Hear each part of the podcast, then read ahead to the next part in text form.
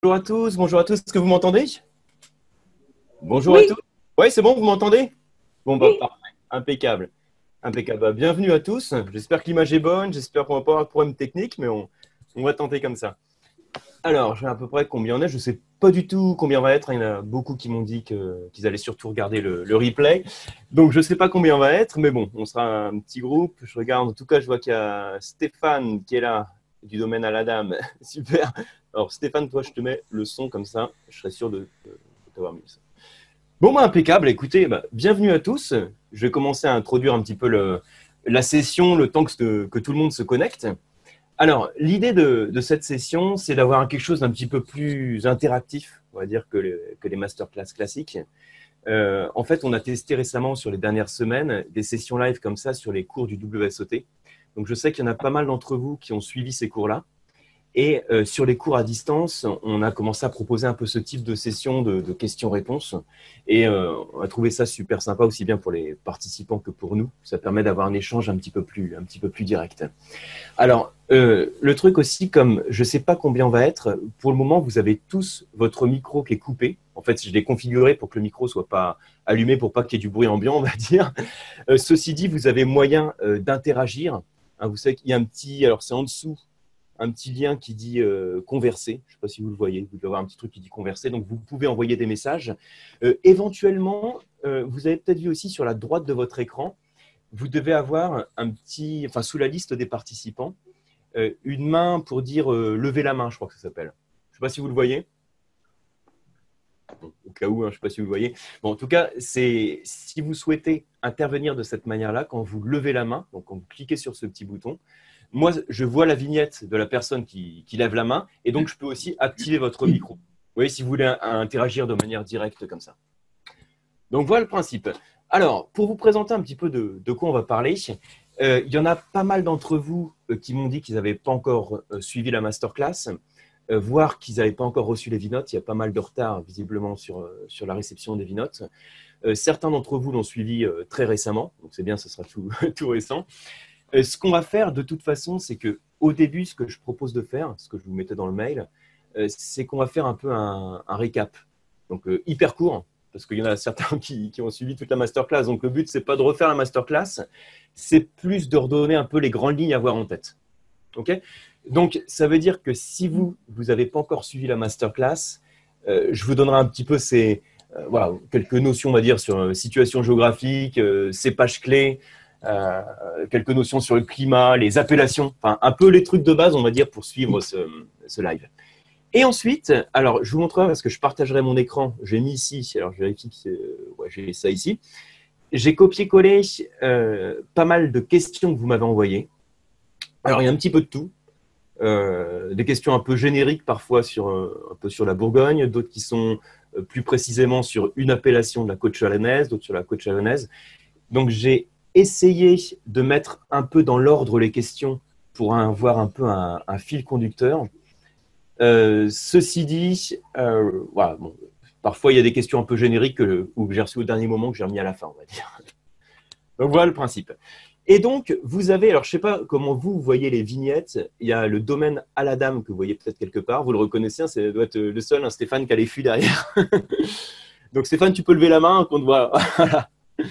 Donc, euh, Stéphane qui est là. Alors, si vous avez dégusté les vins de la masterclass, euh, parmi la sélection, j'avais donc proposé euh, un vin de, Stéphane. Et donc, le fait qu'il soit là ce soir, c'est aussi qu'il puisse présenter donc, ses vins, petit peu ces différents vins, qu'il puisse présenter son appellation, la manière dont il travaille ses vins, d'une manière un petit peu plus pratique que, que, ce que moi je peux faire en tant que formateur, donc plus, plus théoricien, on va dire. Euh, donc de manière un petit peu plus pratique, l'appellation, etc.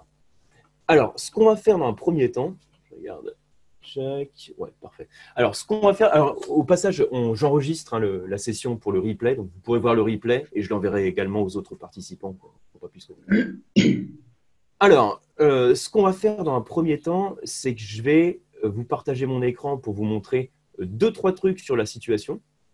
Et puis ensuite, bah, ensuite, je passerai tout de suite la parole à Stéphane et Stéphane, tu nous parles un petit peu de ton domaine, etc. Ça vous va à tous?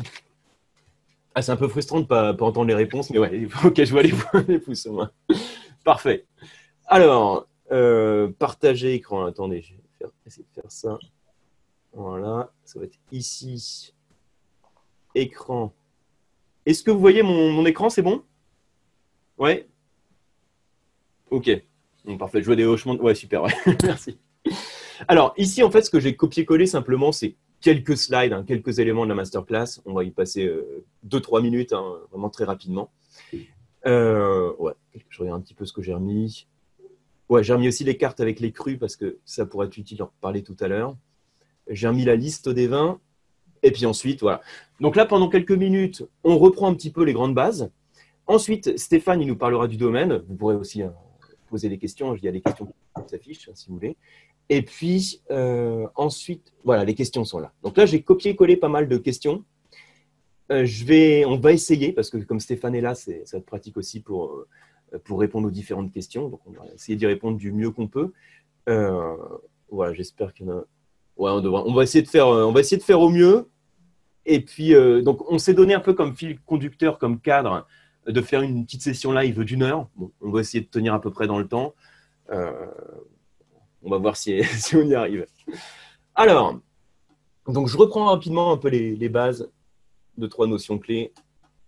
Voilà. Alors là, ça s'adresse aussi à ceux et celles d'entre vous qui n'ont pas vu la masterclass ou qui sont complètement débutants. Il y a un peu tous les profils, hein, je le dis à chaque fois, il y a un peu tous les profils.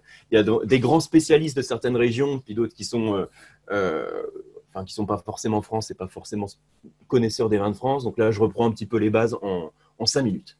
Alors, donc j'avais parlé dans masterclass, je le fais toujours en général de cette manière-là, la situation globale. Donc, bon, je vais repris la, carte de France. Et puis, j'avais dit au sein donc, de la Bourgogne, de cette région viticole, on a différentes zones, différentes sous-régions. Ça doit être des révisions, tout ça. Hein. Donc, cinq sous-régions Chablis, Côte de Nuit, Côte de Beaune, Côte Chalonnaise, Mâconnais.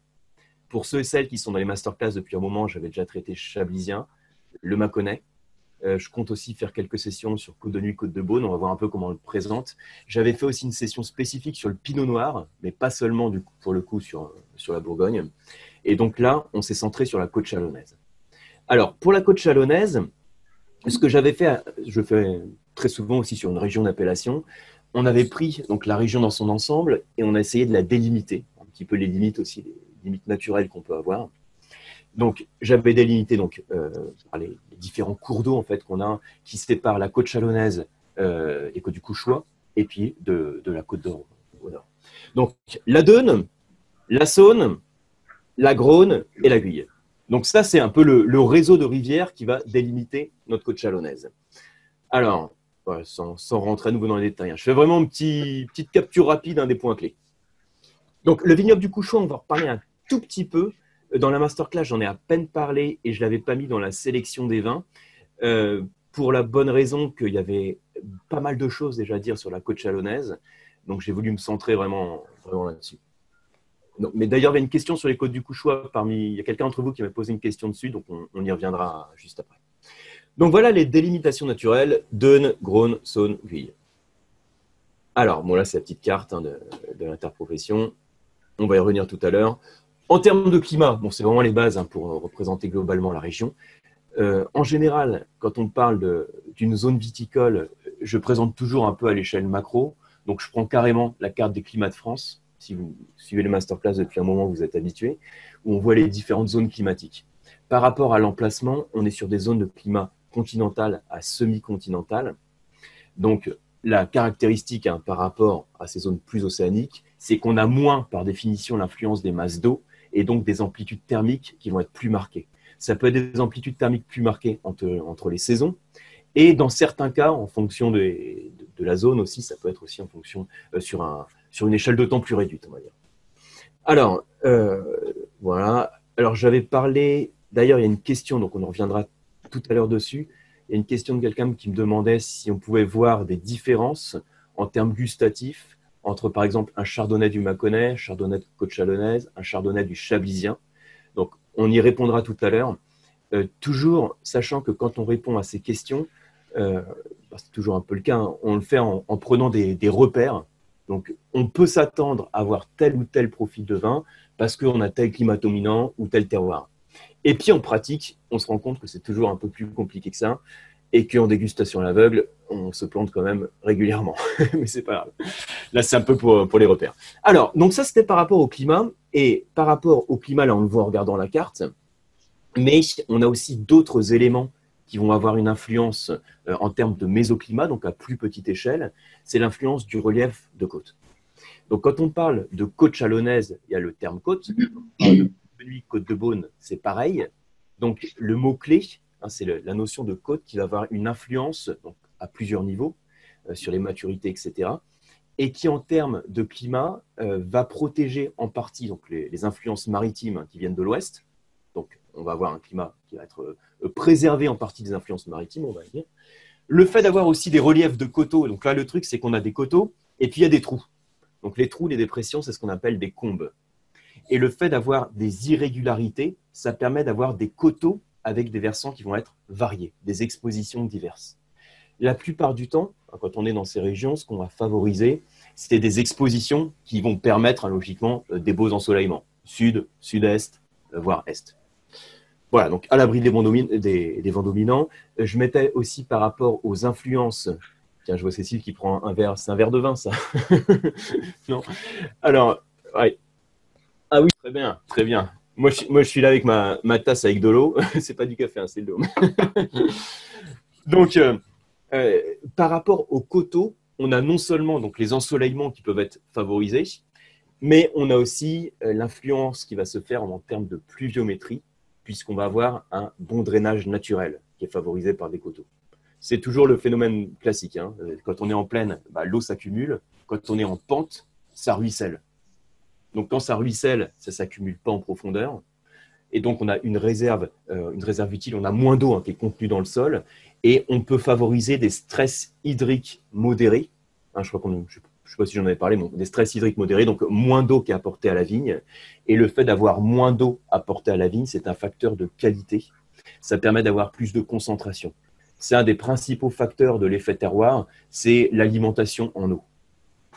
Et je crois qu'il y avait une question dessus, donc on en reviendra aussi euh, tout à l'heure. Donc, voilà, terroir. Euh, donc le relief. Donc j'avais parlé des, types de sols, donc sans revenir complètement en détail là-dessus. Qu'est-ce qu'on peut retenir en, un mot, peut-être, si on peut résumer à un seul mot une région qui est aussi variée en termes de, terroir, de, de, climat. Hein, les climats en Bourgogne, c'est les, parcelles aussi, les terroirs. Euh, un mot-clé, c'est la notion de calcaire et argilo-calcaire, qui proviennent principalement des dépôts du secondaire et en particulier du, du Jurassique. Parfois, quand on présente la, France viticole hein, sur, sur quelques heures de formation et qu'on est obligé de donner un peu des flashs comme ça, des, aperçus, un aperçu global sur chaque appellation, sur chaque région même. On dit souvent Bourgogne, c'est argilo-calcaire, euh, secondaire et dépôt jurassique, euh, calcaire, marne, donc en fonction de la proportion d'argile. Euh, voilà, donc le relief, j'en ai parlé tout à l'heure, donc c'est une barrière linéaire, effectivement, les combes, j'en ai parlé tout à l'heure, les combes qui vont créer des coteaux variés avec des expositions diverses. Alors, les implications. Donc ça, c'est carrément un extrait de, slide. Hein. Si vous, je ne sais pas si vous avez, vous avez tous suivi la masterclass d'ailleurs, ceux, qui sont ici? Vous pouvez me mettre dans le commentaire. comme ça, ça me permettre de voir si je vois bien les commentaires. Euh, comment je fais pour voir ça Il faut peut-être que j'arrête de partager l'écran. Bon. Attendez, hein, j'essaye quand même de voir un peu comment. Voilà. Ah oui, c'est ici, je vois les messages, d'accord. Conversation. OK. Donc, en tout cas, pour ceux qui sont là, qui répondent, la masterclass a été suivie. OK. Parfait. Alors, donc, euh, ensuite, la question qu'on se pose quand on analyse une région viticole ou une appellation en termes de climat, en termes de terroir, c'est quelles sont les implications qu'on peut avoir sur les styles de vin. Parce que voilà, on est à notre échelle de dégustateur, c'est souvent ce qui, ce qui nous intéresse, de se dire est-ce qu'on peut, par rapport à ce qu'on connaît sur la région, euh, dresser des profils gustatifs? Vous savez en tout cas, moi, j'adore faire ça, faire des profils gustatifs sur les vins, sur les cépages, en fonction des régions, etc. Euh, encore une fois, ce sont des profils gustatifs qui, euh, qui sont quelque part une manière de généraliser. C'est une manière de généraliser, donc ça reste des repères. Alors, euh, donc voilà, ce que j'avais dit hein, par rapport au climat continental, des amplitudes thermiques, hein, la fraîcheur qui est apportée, qui permet de favoriser donc de ralentir la maturité favoriser la fraîcheur dans les vins. les reliefs de côte, des expositions variées. Donc, effectivement, des expositions variées, on privilégie les belles expositions pour favoriser la maturité, développer la, sucrosité, donc, donc l'alcool potentiel des vins. ensuite, bah, ça c'est de manière générale quand on parle de calcaire dans les vins donc ça, c'est une, image que je donne souvent de, un peu comme une éponge, une éponge qu'on trempe dans l'eau. Donc par capillarité, l'éponge absorbe l'eau. Et ce type de roche, qui a une certaine porosité, ça a un peu le même type de rôle en fait. Ça forme un réservoir hydrique. Quand il fait sec, l'eau qui est en profondeur va remonter par capillarité et alimenter la vigne. Mais par contre, quand il pleut, c'est drainant. Alors, mis à part le fait qu'on peut être en coteau, donc où l'eau ruisselle, même le style de sol permet d'avoir euh, un certain drainage de l'eau et favoriser un stress hydrique modéré. Alors, donc ça, c'est quelques implications qu'on peut imaginer euh, entre le, relief, le climat, etc. Peut-être que Stéphane, toi, tu le présenterais d'une autre manière, mais on en parler après. Très bien. ok. Alors, ensuite, par rapport aux cépages, donc j'étais venu sur les, cépages clés. Hein. Quand on dit Bourgogne, en général, hein, pour, euh, pour simplifier, on dit la, partie simple de la Bourgogne, c'est de parler des, cépages, parce qu'on a nos deux cépages clés qui sont euh, le Pinot Noir et le Chardonnay. Comme on est sur la côte chalonnaise, j'avais insisté également sur Bouzeron, que je, vais parler juste après. Et Bouzeron, c'était donc le cépage aligoté. Ce qu'on a ici, ce sont des profils gustatifs. je vais zoomer un peu. Euh, qui sont. Alors, ces profils gustatifs, j'avais eu des questions là-dessus, donc je vais en profiter aussi pour y répondre comme je suis dessus. Euh, vous voyez qu'il y a certains cépages pour lesquels on définit un niveau d'acidité sur beaucoup de niveaux. En gros, c'est-à-dire on ne prend pas trop de risques. Hein. Si c'est numéroté de 1 à 5, on se dit l'acidité du chardonnay peut être de 2 à 5. C'est curieux, alors que quand on est sur le pinot noir, on est plutôt sur des acidités, qui seraient sur 3. Alors que sur l'aligoté, tout de suite, on peut partir sur des 5, donc plus de fraîcheur. En fait, cette différence que l'on a dans le niveau d'acidité, le facteur clé, le facteur principal qui va jouer sur, le, ce niveau d'acidité, c'est le climat. C'est le climat. vous vous en doutez peut-être. Hein. Le climat, il va jouer donc sur la maturité, donc il va jouer sur le niveau d'acidité. Euh, on considère que quand euh, on, prend les deux paramètres principaux du climat, donc le soleil et la chaleur, le soleil, il joue. Alors, c'est un peu frustrant de pas avoir, mais je regarde. Ouais. Conversation, ok. Alors, ouais, Tiens, Brio qui part déjà. Bon, ok. Euh, alors, euh, le soleil, il joue sur la photosynthèse. Donc, la photosynthèse, ça développe les niveaux de sucre. Et donc, les niveaux de sucre, qu'est-ce que ça développe? C'est l'alcool. Et euh, par contre, la chaleur, la température joue principalement sur l'évolution de, l'acidité dans la baie de raisin. Donc, sur la courbe classique hein, que j'ai, qui, est, comme ça. ici, donc là, imaginez, donc ça, c'est le sucre qui augmente. J'espère que je cadre bien par rapport à, la webcam. Et l'acidité qui diminue. Et quand il, fait chaud, quand il y a la chaleur, l'acidité diminue beaucoup plus vite. Donc là, ce que vous avez ici sur le profil du chardonnay, on pourrait dire, quand on est à 4, on est sur, enfin même à 5 sur 5, on serait sur un petit chablis, beaucoup de fraîcheur. Et quand on est à des acidités qui sont beaucoup plus faibles, on peut carrément partir sur des chardonnays californiens, par exemple, sur des chardonnays du Nouveau Monde, où on a des vins qui sont complètement différents et le point commun qu'on va avoir, ce qui nous met sur la piste du chardonnay, parfois, c'est plus les arômes que l'on va avoir ou le travail qui va être fait sur ce vin, sur ce cépage. Une malolactique, un élevage sur lit, euh, un élevage en fût par exemple. Donc voilà, chardonnay ligoté, voyez la différence entre les deux, c'est euh, la ligotée, on va dire, est considérée comme étant un cépage plus simple, moins d'alcool, hein, donc moins de montée de sucre, hein, donc euh, moins d'alcool, euh, un niveau d'acidité qui est plus important initialement et qui est plus stable au cours du temps. Et donc notre pinot noir, hein, qui donne des vins en général avec couleurs enfin, moyennement soutenues, des tanins modérés. Là encore, bien sûr, ça dépend encore des climats. Ça, c'est encore des petits aperçus, des petits, des petits flashs qu'on peut donner. Alors c'est facile quand on compare avec des Malbec, des Syrah, des Cabernet Sauvignon, parce que là, on a des profils qui sont complètement différents. Et quand on fait des dégustations à l'aveugle, c'est hyper sympa à faire sur des groupes de, participants, de le faire à l'aveugle sur des cépages qui sont très différents styles, parce que tout le monde a un peu l'impression de spécialiste. Il y a le Cabernet Sauvignon, le Noir, Malbec, super. Mais dès qu'on est sur un même cépage et qu'on voit des climats différents, des terroirs différents, des régions différentes, différentes là, on voit que c'est un peu plus complexe que ça. Et voilà, ça vous donne un bon, une bonne idée un peu des profils gustatifs qu'on a sur ce type de cépage. Alors, ensuite, pour continuer un petit peu les, rappels, alors, je vous avais euh, donné cette carte. Alors, c'est moi qui la colorie un peu n'importe comment. Euh, alors, pourquoi je la colorie de cette manière-là? C'est parce que je regroupe les appellations euh, déjà d'un point de vue un peu pédagogique. Celles qui sont en vert, en vert comme, comme le vin blanc, hein, comme le vin blanc. Donc, Bouzeron, Montagny, on va reparler avec Stéphane. Et puis ensuite, le bloc que j'entoure ici, donc ce sont les trois appellations sur lesquelles on va voir à la fois Pinot Noir et Chardonnay, Ruy, Mercuret et Givry. Ok?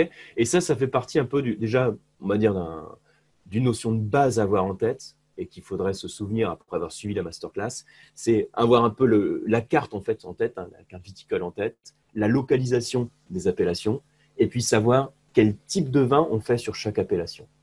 Et pour commencer, pour parler d'un type de vin qu'on fait sur les appellations, on dira bah, euh, savoir localiser les blancs. Hein. le bouzeron, donc si on a dit aligoté et montagny, chardonnay, déjà on a une différence qu'on peut avoir en tête et qu'on attend par rapport au niveau d'acidité, de fraîcheur, euh, au niveau d'alcool éventuellement, au niveau d'arôme. Hein, le développement des arômes qu'on va avoir dans un chardonnay qu'on va faire à montagny aura aussi plus de complexité, des arômes de fruits plus mûrs, alors que sur notre bouzeron, on sera sur beaucoup plus de fraîcheur si vous avez dégusté les vins de la masterclass. Et Ruy, Mercuret, Givry. Donc voilà, ça c'est vraiment la révision. Donc les AOC régionales, côte chalonnaise, et puis de l'autre côté de la Deune, hein, les côtes du Couchois, et les AOC communales, Ruy, Mercuret, Givry, Bouzeron-Montagny. J'avais fait un petit tableau comme ça pour vous indiquer le, euh, la superficie, le, type de vin produit, les cépages, et puis quelques, quelques remarques. petit tableau un peu récapitulatif. Et puis ensuite, j'ai repris ici les, le finage, donc le, les différentes parcelles, avec les parcelles qui sont en premier cru. Voilà. Et puis ensuite, voilà les vins que, que, je vous recommandais dans la dégustation, donc euh, les blancs, et puis ensuite on allait avec de plus en plus de corps dans la dégustation. Ça va tout ça? Ok? Bon, bah, impeccable, impeccable. Alors, euh, ce que je propose de faire, euh, Stéphane, je t'avais dit que je faisais une intro de 5 minutes, c'est un petit peu débordé. Donc, ce que je propose de faire, Stéphane, je vais te laisser la, la parole euh, pour que tu présentes. Ça, tu, peux peut-être présenter un peu le domaine, les vins que tu, tu proposes, les différents vins. J'avais fait une capture ici hein, initialement sur. Euh, voilà. Ça, c'est ce qu'il y a sur ton site. Hein. Donc, les différents vins, présenter un petit peu les vins. Et puis, nous présenter aussi comment tu es venu peut-être dans le monde du vin, euh, depuis combien de temps, etc. Je vais arrêter le partage aussi d'ailleurs. Vas-y Stéphane. Bien, ok. Bienvenue euh, à toutes et à tous. Le son, ça marche, c'est bon? Parfait, oui. Tout va bien? Bienvenue à toutes et à tous. À votre santé. et euh, donc, alors là, je suis euh, donc dans la cave, dans la, dans la cave à fût. Alors, je peux essayer de faire un petit. je pose le verre pour ne pas le renverser. Un petit tour. Voilà, cave à fût qui sert aussi de, caveau de, de dégustation. Alors, je ne sais pas si vous voyez bien. Hop. Hmm. Voilà un petit peu la, la cave à fût. Donc, je suis en confinement dans la cave à fût, hein, c'est pas mal. ouais. Au frais dans la cave à fût après avoir été au chaud dans les lignes la journée. Euh, donc, petite. Euh, bon, je pense que sur, l'appellation Montagny, euh, vous en connaissez déjà pas mal avec, la, avec ce que Yann, avec la masterclass, avec ce qui, vous a été expliqué.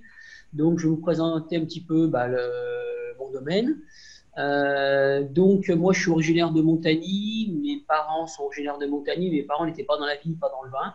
Euh, donc, c'est pas un domaine familial. Euh, moi, je me suis intéressé à la vigne, au vin. Je suis parti au lycée viticole à Beaune pour, euh, on va dire, apprendre le métier. Et au départ, quand je suis parti à Beaune, je ne pensais pas forcément un jour m'installer. Je me disais, je travaillerais dans, dans, la vigne, dans le vin. Et puis, euh, en 1992, euh, j'avais 18 ans, j'étais en première année de BTS au lycée viticole de Beaune et un vigneron de Montagny qui avait un tout petit domaine est parti en retraite. Il avait deux hectares et demi pardon, en production et à peu près la même surface de terrain en appellation Montagny premier cru qui n'était non planté. Et donc, c'était une super, une super opportunité. Donc, du coup, euh, voilà, c'était un petit peu rapide, mais euh, à 18 ans, euh, je me suis lancé dans la grande aventure, j'ai arrêté les études et j'ai repris ce petit domaine. Donc, j'avais la chance que mes parents avaient eu la bonne idée d'acheter 15 ans plus tôt une grande maison à Montagny avec des caves, un petit peu de bâtiments, dont là, voilà, la cave où je trouve ici. ce qui fait que j'avais déjà, voilà, un petit peu de bâtiment. et puis donc j'ai démarré avec mes deux hectares et demi première récolte en 92, 1800 bouteilles. L'année d'après, presque 10 000 bouteilles. Et puis, euh, au fil des années, des replantations, reprises de vignes, euh, et le domaine aujourd'hui, euh, on va dire pas loin de 30 ans plus tard, le domaine fait pratiquement 8 hectares. Donc, sur les 8 hectares, il y a 7 hectares en montagne premier cru. donc, j'ai la chance d'avoir beaucoup de premiers crus et toutes mes parcelles sur Montagny sont en premier cru. donc, ce qui est pas mal. Et puis, un hectare en appellation régionale. Donc au niveau de la production, euh, une cuvée de Bourgogne blanc, une cuvée de Crémant de Bourgogne, voilà pour la partie euh, régionale. Et puis donc sur les montagnes premiers crus, six cuvées différentes de montagnes premiers crus.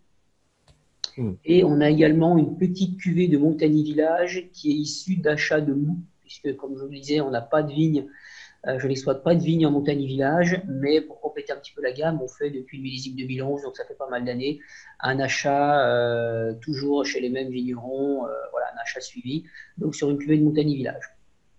Hmm. Voilà, donc le. Il y a des questions. côté. N'hésitez pas si vous avez des questions à les, envoyer. Et, juste Stéphane, du coup, quelle, quelle différence euh, tu vois, tu avais la parcelle des couverts qu'on avait fait déguster. Euh, en as, alors attends. Alors si oui, je, si je peux reprendre un petit peu en détail les, on va dire, les six cuvées de Montagny premier cru. Oui. Euh, donc il y a deux cuvées d'assemblage, donc où plusieurs parcelles de plusieurs lieux dits différents sont assemblés. Mhm. Une cuvée de jeune vigne qui s'appelle découverte, cuvée découverte, donc jeune vigne, moins de 20 ans, donc toutes des vignes que j'ai replantées, vignes de moins de 20 ans et vinifiées uniquement en cuve. C'est une cuvée, on va dire, euh, entre guillemets, d'entrée de gamme, euh, qui s'appelle Découverte. Voilà, de cuvée, euh, c'est bien pour découvrir les vins du domaine, découvrir la gamme. donc, jeune vigne vinifiée en cuve. Pas de bois sur cette cuvée-là. Ensuite, on a une autre cuvée d'assemblage qui s'appelle Sélection des vignes, qui sera un petit peu l'opposé, puisque là, on sera sur des vignes entre 40 et 80 ans, sur quatre parcelles, quatre premiers crus différents, les platières, les lats, les gouresses et les creux de Beauchamp. Donc, euh, vigne plus âgée. Et là, on sera sur un élevage 100% fût, donc élevage en tout en bois, avec 25% de fût neuf. Hmm. Donc, sur toute la gamme, ça sera la seule cuvée qui sera un petit peu marquée par le fût neuf. On a 25% de fût neuf. Euh, voilà.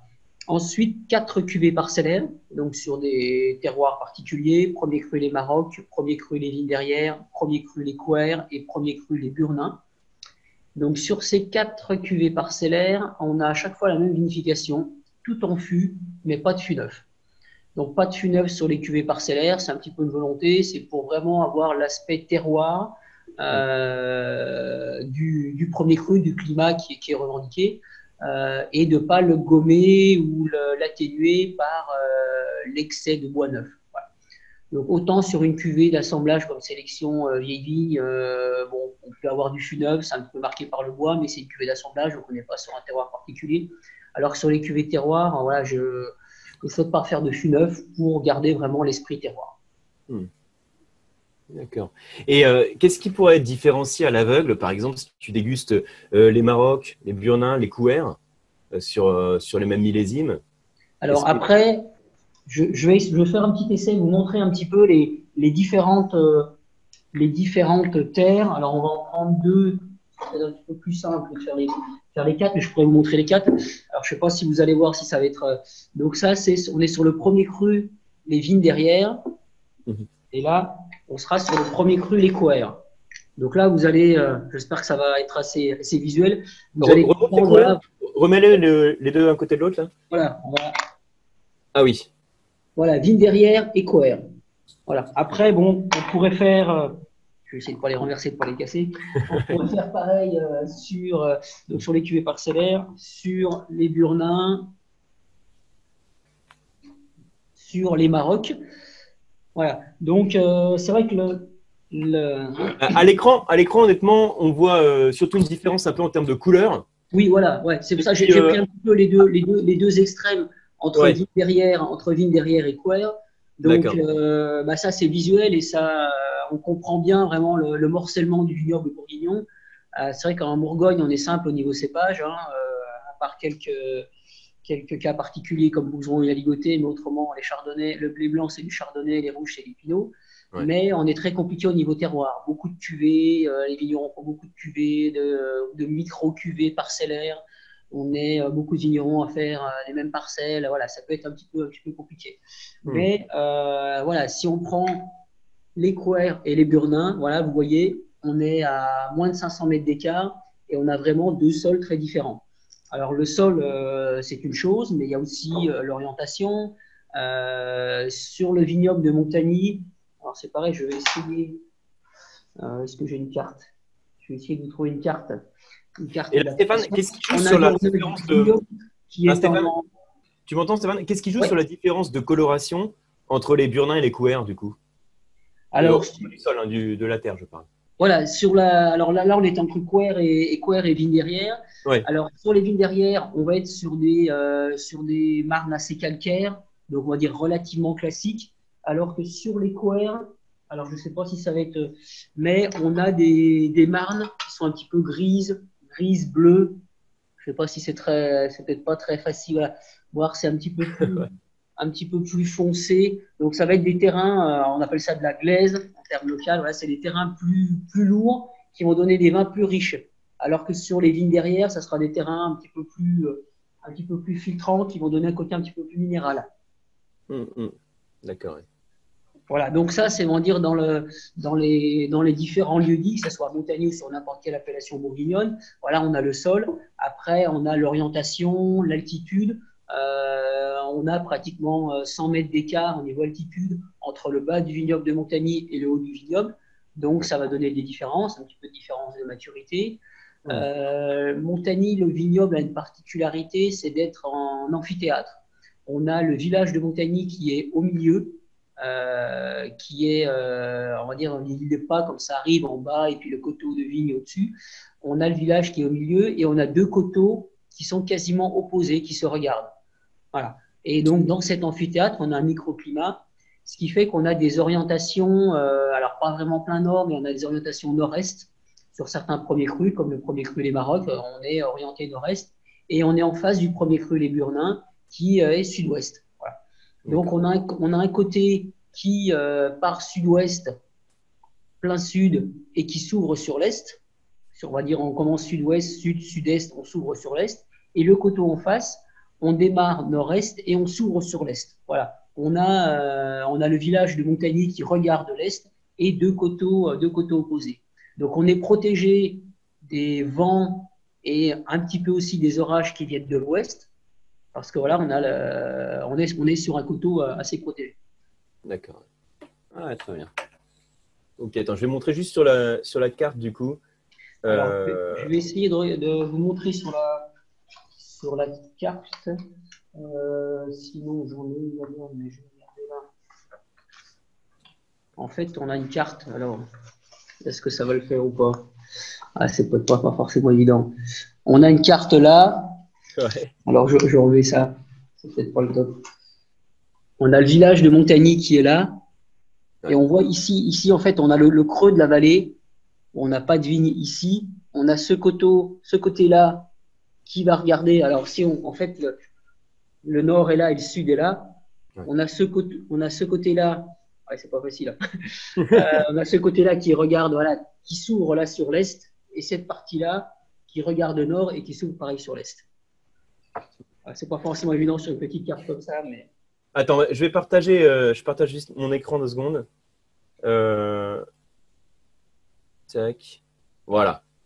Voilà, donc, en fait, si, vous, regardez le village de Montagny, euh, vous regardez entre l'étrefière et les perrières, euh, hmm. voilà, vous avez une petite, une petite vallée en dessous, et puis vous avez le secteur Vigne Saint-Pierre, Burnin, Vigne du Soleil. donc ça, ça va être orientation sud.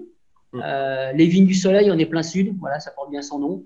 Euh, Montcuchot, on est aussi plein sud. Euh, mm. et puis Vigne Saint-Pierre, on est un petit peu sud-ouest. Mm. Voilà. Et puis si on va de l'autre côté, sur l'autre coteau, l'autre coteau, ça va commencer avec les Marocs et les Platières. Voilà. où là, on va être sur une orientation nord-est. Hmm. Nord-est, et ensuite, on va s'ouvrir dans les couers, donc un petit peu plus à l'est. On va s'ouvrir sur l'est.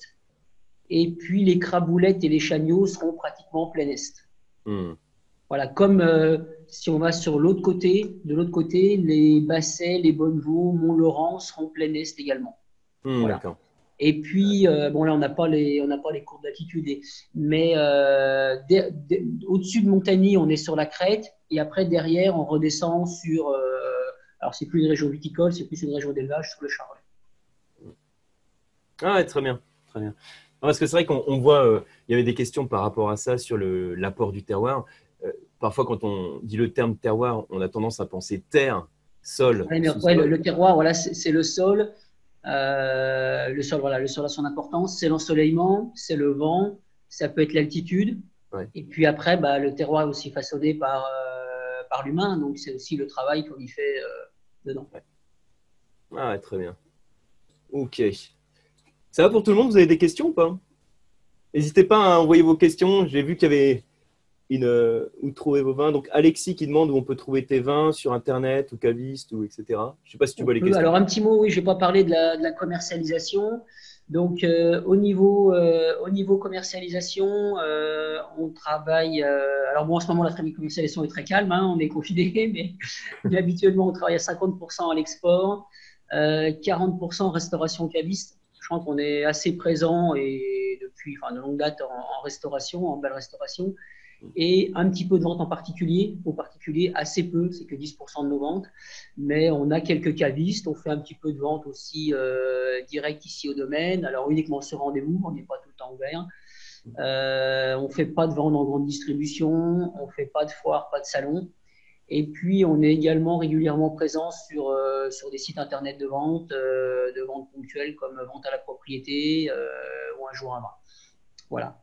Autrement, voilà, on a, on a des mains disponibles par correspondance ou vous pouvez venir au domaine euh, sur rendez-vous. Euh, Il y a une question de Katia, je ne sais pas si tu vois, à quelle altitude est ton vignoble? Alors, le, le, on va dire le bas de coteau est à 280 mètres et tout en haut de Montagny de la Crête est à 400 mètres. Donc, hmm. la majorité des vignes, on va dire, sont entre 300 et 380. Voilà, on va dire 320, 350 la, la moyenne. D'accord. Voilà. Après, je ne sais pas si vous voulez un petit mot sur l'appellation Montagny, euh, on va dire en, règle générale. Mhm. Euh, donc, l'AOC, appellation d'origine contrôlée, date de 1936. Donc, euh, Montagny a fait partie de la première vague des AOC en Bourgogne. Voilà. Euh, donc, a été reconnu très tôt. par contre, ça a été peu paradoxal, mais ça a été un peu une mauvaise nouvelle pour pas mal de vignerons, puisqu'en fait, avant les appellations, euh, bon, Montagny était euh, réputé pour ses vins blancs. Et à l'époque, les vignerons, euh, bon, ils faisaient pas de, faisaient pas de, pas de vente, vente, en bouteille. Les vignerons vendaient en tonneaux aux négociants. Et puis, les négociants, là, pour la plupart, étaient situés, alors certains à Buxy, mais plutôt à Mercurey ou à Beaune et Nuit-Saint-Georges.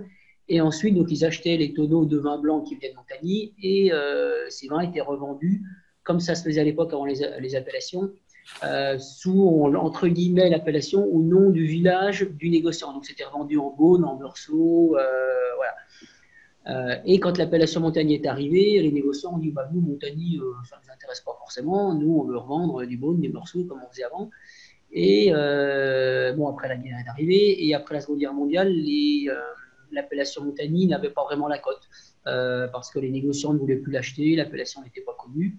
Et dans les années 50, euh, 60, euh, il s'est replanté beaucoup de rouge, de gamay, entre guillemets de rouge ordinaire sur Montagny, sur l'appellation Montagny, parce qu'en fait, il y avait la proximité du bassin minier, le Creusot-Monceau, avec des gens qui consommaient pas mal de vin même beaucoup, euh, et qui venaient chez les vignerons euh, les plus proches, donc à Montagny, en disant bah, Nous, on veut, euh, on veut acheter du rouge, entre guillemets, du gros rouge, pour, pour nous abreuver, pour aller à la mine. Et donc, bah, les gens n'arrivaient pas, les vignerons de l'époque n'arrivaient pas trop à vendre leur, leur blanc, leur Montagny, donc ils avaient replanté des gamets. Et dans les années 70, l'appellation Montagny, il n'y avait plus que 80 hectares en production, alors que l'appellation fait pratiquement 400 hectares. Hmm. Et puis, donc ça, ça a changé dans les années 80. le développement de la vente en bouteille, et puis, bon, on va dire, moyens de communication, et puis voilà. L'appellation Montagny a, eu un renouveau dans les années 80-90 et beaucoup de replantations, et on est passé de 80 hectares en production dans les années 60, les années 70 à 350 hectares maintenant. Voilà. Donc voilà, l'appellation Montagny a eu, on va dire, une même si elle était très ancienne de 36, mais il y a eu euh, un renouveau, une deuxième jeunesse dans les années 80-90. Euh, hmm, d'accord. Et euh, une question un peu de, dégustateur, du coup, quand, quand, on présente les appellations de la côte chalonnaise sur Mercuret-Givry, on parle de la majorité de rouge, hein, il y a plus de 80% oui, voilà, rouge. Mercuret, il y a 90% en rouge. Ouais. Givry est majorité rouge aussi. Ruilly, c'est plus partagé, de plus en plus blanc. Voilà. Mais nous, voilà, nous, dans le décret d'appellation, c'est uniquement blanc. Voilà, contrairement à Meursault et Puligny qui peuvent faire du rouge, qui en font un tout petit peu, nous, Montagny, c'est que blanc. Il n'y a euh, jamais eu, je ne peux pas dire il n'y aura jamais, parce qu'on ne sait pas dans quelques décennies euh, ce qu'il en sera, mais il n'y a jamais eu de Montagny rouge. Ouais, d'accord. Et, un truc, parce que là, je crois, les derniers chiffres, derniers chiffres sur Ruy, c'était à peu près deux tiers de blanc dans la production. Oui, alors qu'il y, a une, époque, c'était majorité rouge il y a 20 ans et euh, ça a beaucoup, beaucoup de replantation en blanc. Ouais, ouais, beaucoup de Et est-ce qu'en euh, dégustation à l'aveugle, il y a un profil qui serait un peu différent entre un chardonnay de Ruy et un chardonnay de Montagny? Sans parler, tu vois, d'un cru spécifique, hein, de manière générale. Oui, oui, en, règle générale, c'est un petit peu comme Morceau et Puligny. Il y en a un qui va être un petit peu plus minéral que l'autre et l'autre un petit peu plus riche. Alors on trouvera toujours euh, un vigneron qui va faire un vin plus minéral. Que... Mais en règle générale, on a un petit peu plus de minéralité, de fraîcheur sur les montagnes et on mm. sera sur des vins un petit peu plus gras, un petit peu plus opulents sur les rues. Ouais, ah ouais, très bien.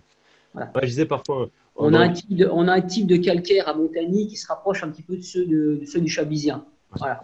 En termes de sol et de sous-sol, on est presque plus proche du Chablisien que de Ruy alors que géographiquement, on est beaucoup plus éloigné. c'est la, magie des terroirs bourguignons. C'est exactement la, remarque que je voulais faire. Que parfois, en dégustation, quand on, fait un peu des, repères, on se dit, bah, sur, le, sur Montagny, on a vraiment un profil, on a un profil chablisien. Alors, c'est peut-être dû au, sol qui méridien, peut-être aussi voilà, on a, avec le vin, la fraîcheur qu'on a sur le vignoble. Mais euh, qu'en dégustation à l'aveugle, tu vas trouver que le, que le Montagny est plus proche d'un Chablis. Si c'est l'acidité et le gras, ils vont être tous les deux là. Alors que sur le Ruy, on sera un peu plus euh, vers le gras, vers l'onctuosité. On va dire que Ruy tire un petit peu plus sur, les, sur la côte de Beaune. Ouais. Un style un petit peu plus meursault, entre guillemets. Et nous, on aura plus un style euh, Saint-Aubin, Puligny ou Chablis. Voilà. Ouais. très bien. Voilà. Après, bon, bah, c'est vrai que suivant, euh, suivant aussi les terroirs, voilà, on a des vins plus riche, plus gras sur les couers que ce qu'on aura sur le premier cru, le vieux château, qui est au nord de l'appellation, qui est sur des terrains très calcaires, donc on a des côtés très ciselés, très, très fins, très droits. Voilà. Mais en règle générale, les montagnes sont souvent, euh, ont souvent plus de minéralité rouilles. D'accord, ouais. très bien. Bon, bah super. On va... Vous avez des, questions ou pas Ou on passe justement aux questions qui ont été envoyées? Ouais, on va passer aux questions alors Alors c'est parti. Ah, il y avait une question de Jacques. Euh, il faut que je. Exportation sur la Belgique. Il demande si tu exportes sur la Belgique alors. Oui. oui, un petit peu avec la cave des Oblats à Liège. Ah oui. voilà, c'est précis. Ok, ok, impeccable. Alors attendez, je vais vous partager l'écran du coup. Euh, et je vais vous montrer en fait, donc c'est un copier-coller simplement, comme je vous disais, des questions que vous avez envoyées. Et puis on va essayer d'y répondre un peu comme ça, euh, euh, en se donnant un peu un, fil conducteur, mais on va faire au mieux pour répondre assez vite. Alors, je partage l'écran. Partager l'écran. Tiac. Donc là, ça doit être bon. C'est bon, vous voyez l'écran, ouais Alors, en fait, euh, ce que j'ai mis ici en rouge, hein, c'est des copier-coller des questions. Donc il y a un peu de tout. Euh, fait, il y a certaines questions qui n'étaient pas du tout sur euh, cette masterclass, donc je les ai pas mises ici parce que on va rester sur ce cadre. pareil, alors donc Sandrine a posé une question. Je vais répondre La différence entre un Bourgogne mousseux et un crément de Bourgogne, est-ce que ce sont deux appellations, donc deux AOC différentes? Alors c'est une question, je ne crois pas l'avoir en avoir parlé sur le sur la masterclass. Mais effectivement, pour y répondre de manière rapide, ce sont deux appellations différentes. Il y a une appellation qui s'appelle Clément de Bourgogne, qui s'appelle Bourgogne mousseux. Euh, le point commun entre les deux, c'est que c'est tous les deux des, méthodes traditionnelles, la méthode champenoise, la refermentation de bouteille. Donc. la différence aussi, donc c'est une question un peu experte de, Sandrine en tout cas, parce que Bourgogne mousseux c'est tout petit. Je ne sais pas si ça va être un hectare. C'est très, rare. Ah ouais, c'est très rare, ça va être un hectare, quelque chose comme ça. Et le Bourgogne mousseux en fait, c'est que du rouge. C'est surtout ça la grosse différence. Bourgogne mousseux, c'est Pinot Noir Gamay. Je crois qu'il y a un petit peu de César en fonction de la localisation. Bourgogne mousseux, comme Crémant de Bourgogne, c'est sur l'ensemble de la Bourgogne, c'est le point commun. C'est de la méthode traditionnelle, avec un élevage sur lit euh, euh, minimum de 9 mois, comme, tous les créments, on va dire, en tout cas le, minimum. Euh, Champagne, c'est 15 mois. Et Bourgogne mousseux, c'est pour les rouges.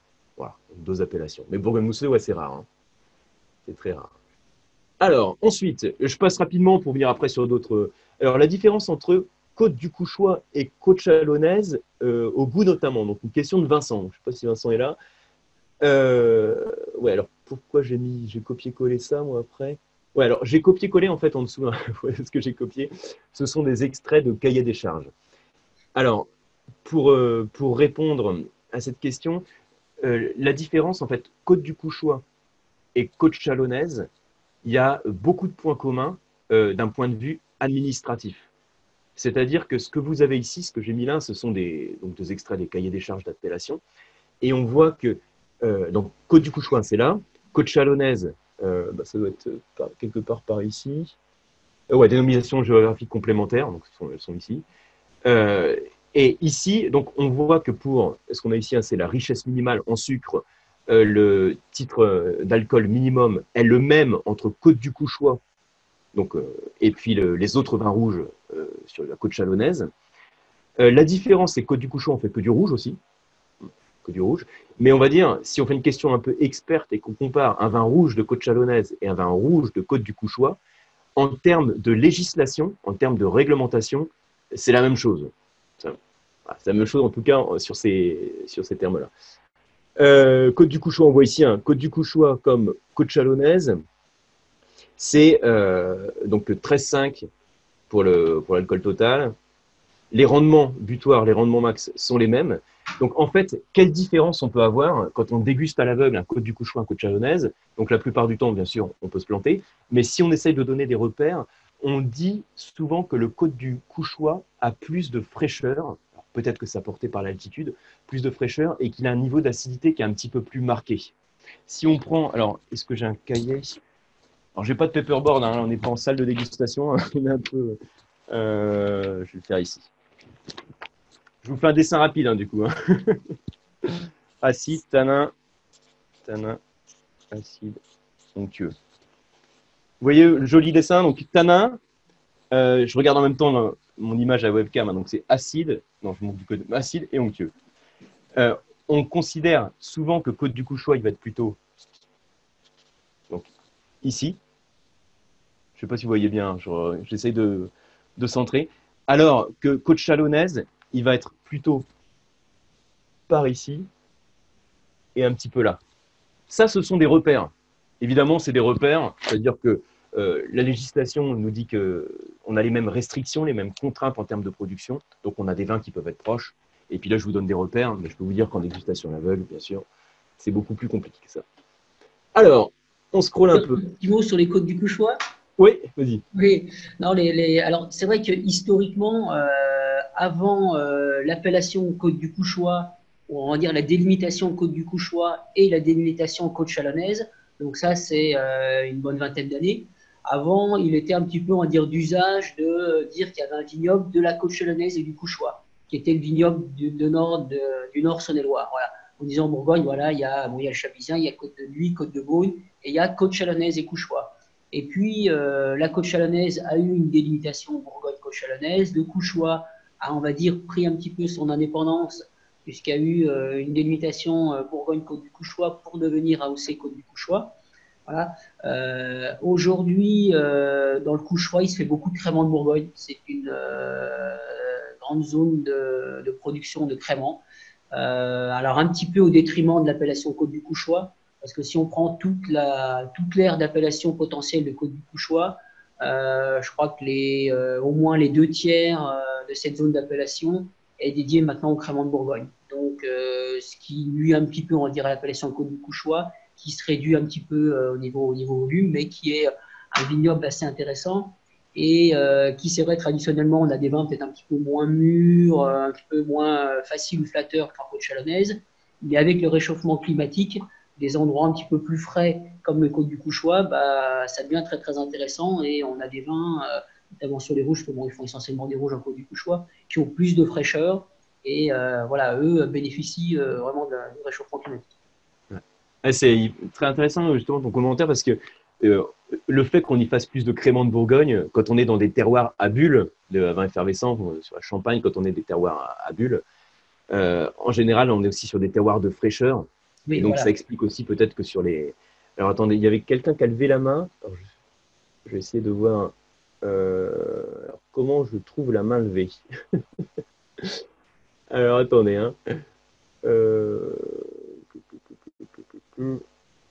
Attendez, hein, j'arrête un moment le partage d'écran. Alors, est-ce que tu peux relever la main euh, Toi qui as levé la main.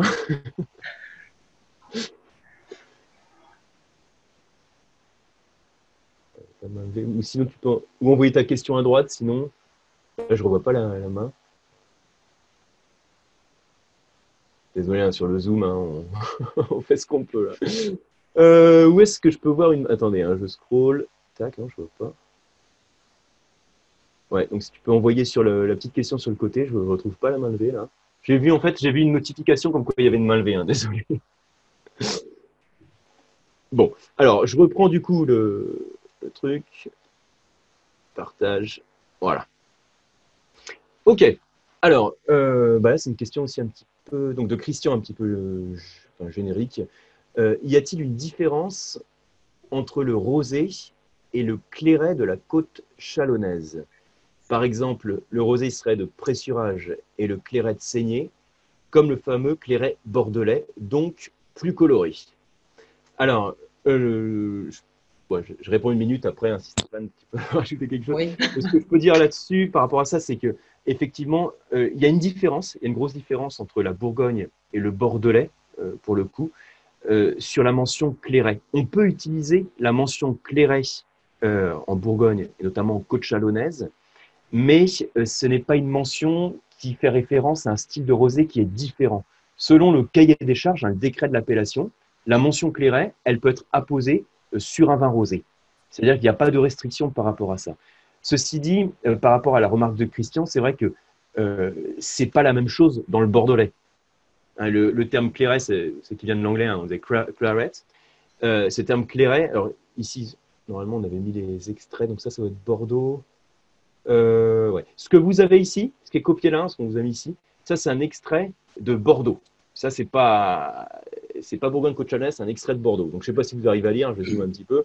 Euh, on fait la distinction dans le cahier des charges de l'appellation Bordeaux, Bordeaux générique, entre les rosés, donc autres que ceux qui bénéficient de la mention clairet, et les clairets.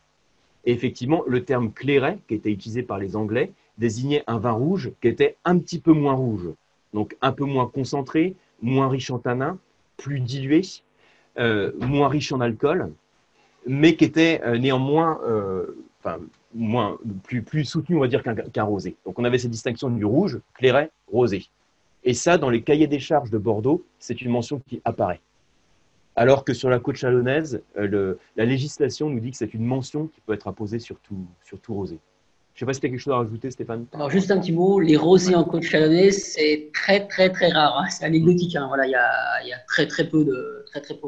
Alors, mm. déjà, en, règle générale, en, Bourgogne, il y a assez peu de rosés, à part un petit peu dans les Hautes-Côtes et à Marsanais. Euh, voilà, mais en côte chalonnaise, euh, il y a très, très peu de rosés. Hein. Ouais. Ouais, C'est sûr que sur le, sur le Bordelais, le, rosé aussi beaucoup plus, euh, beaucoup plus courant que le mention clairet. Alors, ensuite, euh, les cartes présentant, question de Renault, les cartes présentant les parcelles premier cru et AOP communal montrent à quel point elles sont imbriquées les unes dans les autres. On peut supposer que les sols, climat, topographie et évidemment cépages sont les mêmes. Je souhaiterais savoir ce qui a fait la différence donc en termes de rendement, méthode de nidification, d'élevage. Ah, ok. Euh, alors, moi, je peux faire une réponse de, formateur et après, Stéphane, tu pourras dire une réponse peut-être aussi. Oui, voilà, il y a, quelques. Bah, je laisse déjà Yann répondre. Ouais.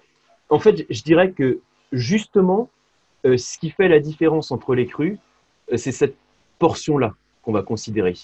Parce que d'un point de vue législatif, là encore, quand on compare les appels, donc normalement, si on m'a mis tous les trucs, fait les extraits, voilà. Donc, je vais illustrer avec ce qui a été copié-collé ici. Hein. si on compare normalement des premiers crus sur, donc là il y a l'exemple avec Mercuret. Quand on compare des premiers crus par rapport au cahier des charges de l'appellation, on a là encore les mêmes réglementations, la même législation. En termes de rendement, en termes de méthode de vinification, en termes d'élevage, quand je regarde les cahiers des charges, euh, alors par exemple, là j'ai Mercuret et j'ai premier cru. C'est-à-dire qu'on ne va pas faire le détail de chacun des crus. Donc de manière générale, on va avoir une, un niveau de sucre dans le raisin qui va être le même, le niveau minimal en tout cas, euh, donc taux d'alcool minimum qui va être le même, euh, en termes de rendement, c'est pareil. On fait une distinction, bien sûr, entre l'appellation Mercuret et l'appellation premier cru. Mais ensuite, au sein des premiers crus, on n'a pas de distinction. Un petit peu, c'est autre chose qui peut être. Voilà. Pareil hein, sur l'alcool max. Alors, logiquement, sur les premiers crus, on a le droit d'avoir un peu plus de maturité. C'est le but aussi, hein, sur un premier cru, d'avoir plus de concentration, plus de maturité, plus de tanin, éventuellement plus d'alcool, un meilleur potentiel de garde, plus de complexité aromatique, tout ça. Mais par contre, on ne fait pas la distinction entre les premiers crus. Ça veut dire que, je regarde, il y a d'autres trucs ici, dans les extraits des cas des charges. Voilà. Euh, C'est-à-dire que, par exemple, regardez, euh, donc dans la majorité des cas, là pour l'exemple de Mercuret, on dit qu'ils sont élevés en fût, mais là encore, on ne fait pas distinction entre les crus. Ça veut dire, pour revenir à ta question, Renaud, je ne sais pas si tu es là parce que je vois que quelques vignettes. pour revenir à ta question, euh, en fait, ce qui va faire la différence entre les premiers crus qui sont tellement imbriqués, c'est justement pas nécessairement les rendements ou les méthodes de vinif ou l'élevage, c'est plutôt les distinctions qu'on va avoir par rapport au terroir, justement. Et Stéphane parlait du terroir tout à l'heure en disant qu'on peut avoir donc le, principe hein, quand on a des côtes et du relief, c'est qu'il y a des, trous dans ce relief, des, des combes, des dépressions, ça fait des coteaux avec des ensoleillements différents, des pentes aussi qui sont plus ou moins accentuées. Le fait d'avoir des pentes plus accentuées, on en a parlé tout à l'heure, ça joue sur l'ensoleillement, ça joue sur le drainage de l'eau. Le fait d'avoir des types de sols, euh, Stéphane nous a montré les marnes, un gris-bleu tout à l'heure, qui sont plus foncés que des marnes qui vont être plus blanchâtres. Donc la différence en termes de couleur, c'est que la, couleur aussi du sol va avoir une implication au niveau du réchauffement, ce qu'on appelle le microclimat, au niveau du réchauffement, et favoriser la maturité de la vigne. Et en fait, ça c'est le jeu qui est en, Bourgogne. Hein.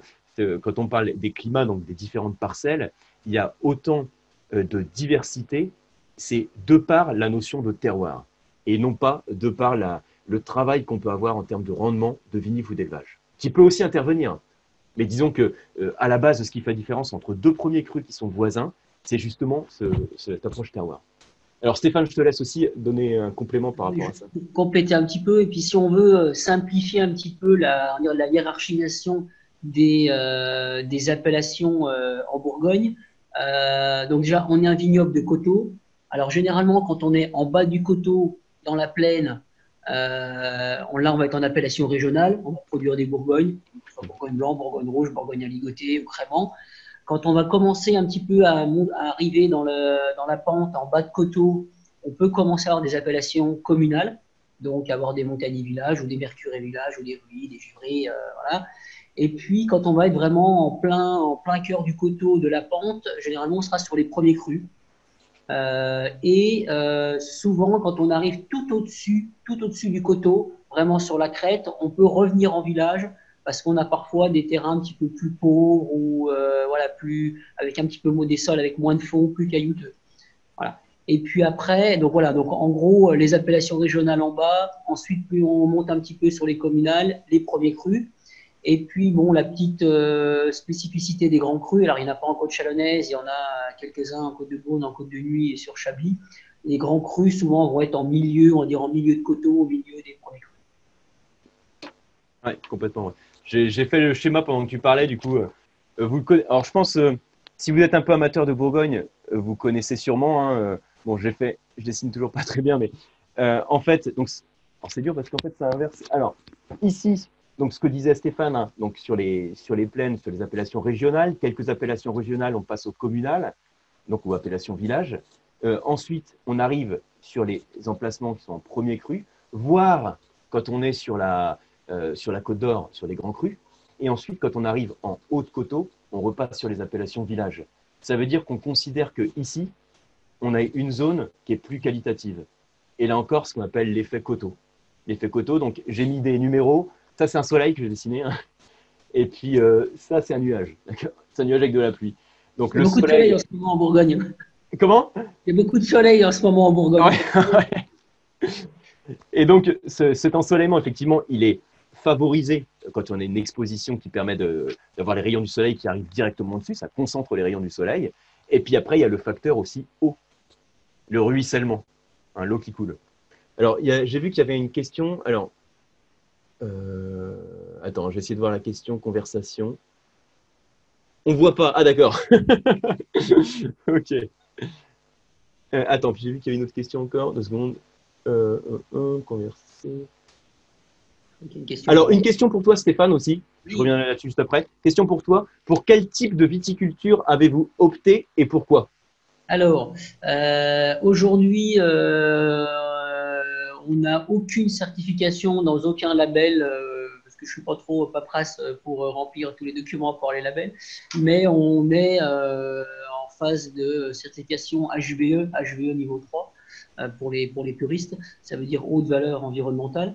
Euh, donc en fait, l'approche euh, en deux mots du domaine, euh, on est sur une approche euh, assez bio, sans être certifié bio. Et euh, aujourd'hui, honnêtement, je n'ai pas la volonté euh, d'être certifié bio et euh, je ne veux pas faire du vin bio pour dire de faire du bio. Le domaine, on va dire, est à 80% en bio. Euh, on se laisse aussi, il faut être honnête, une petite marge de manœuvre de pouvoir sortir de la bio en cas de coup dur.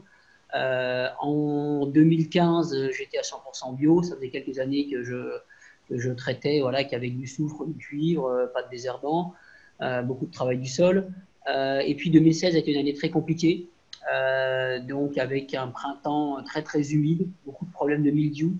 Euh, et euh, ça a été une année très compliquée pour, euh, pour la viticulture bio.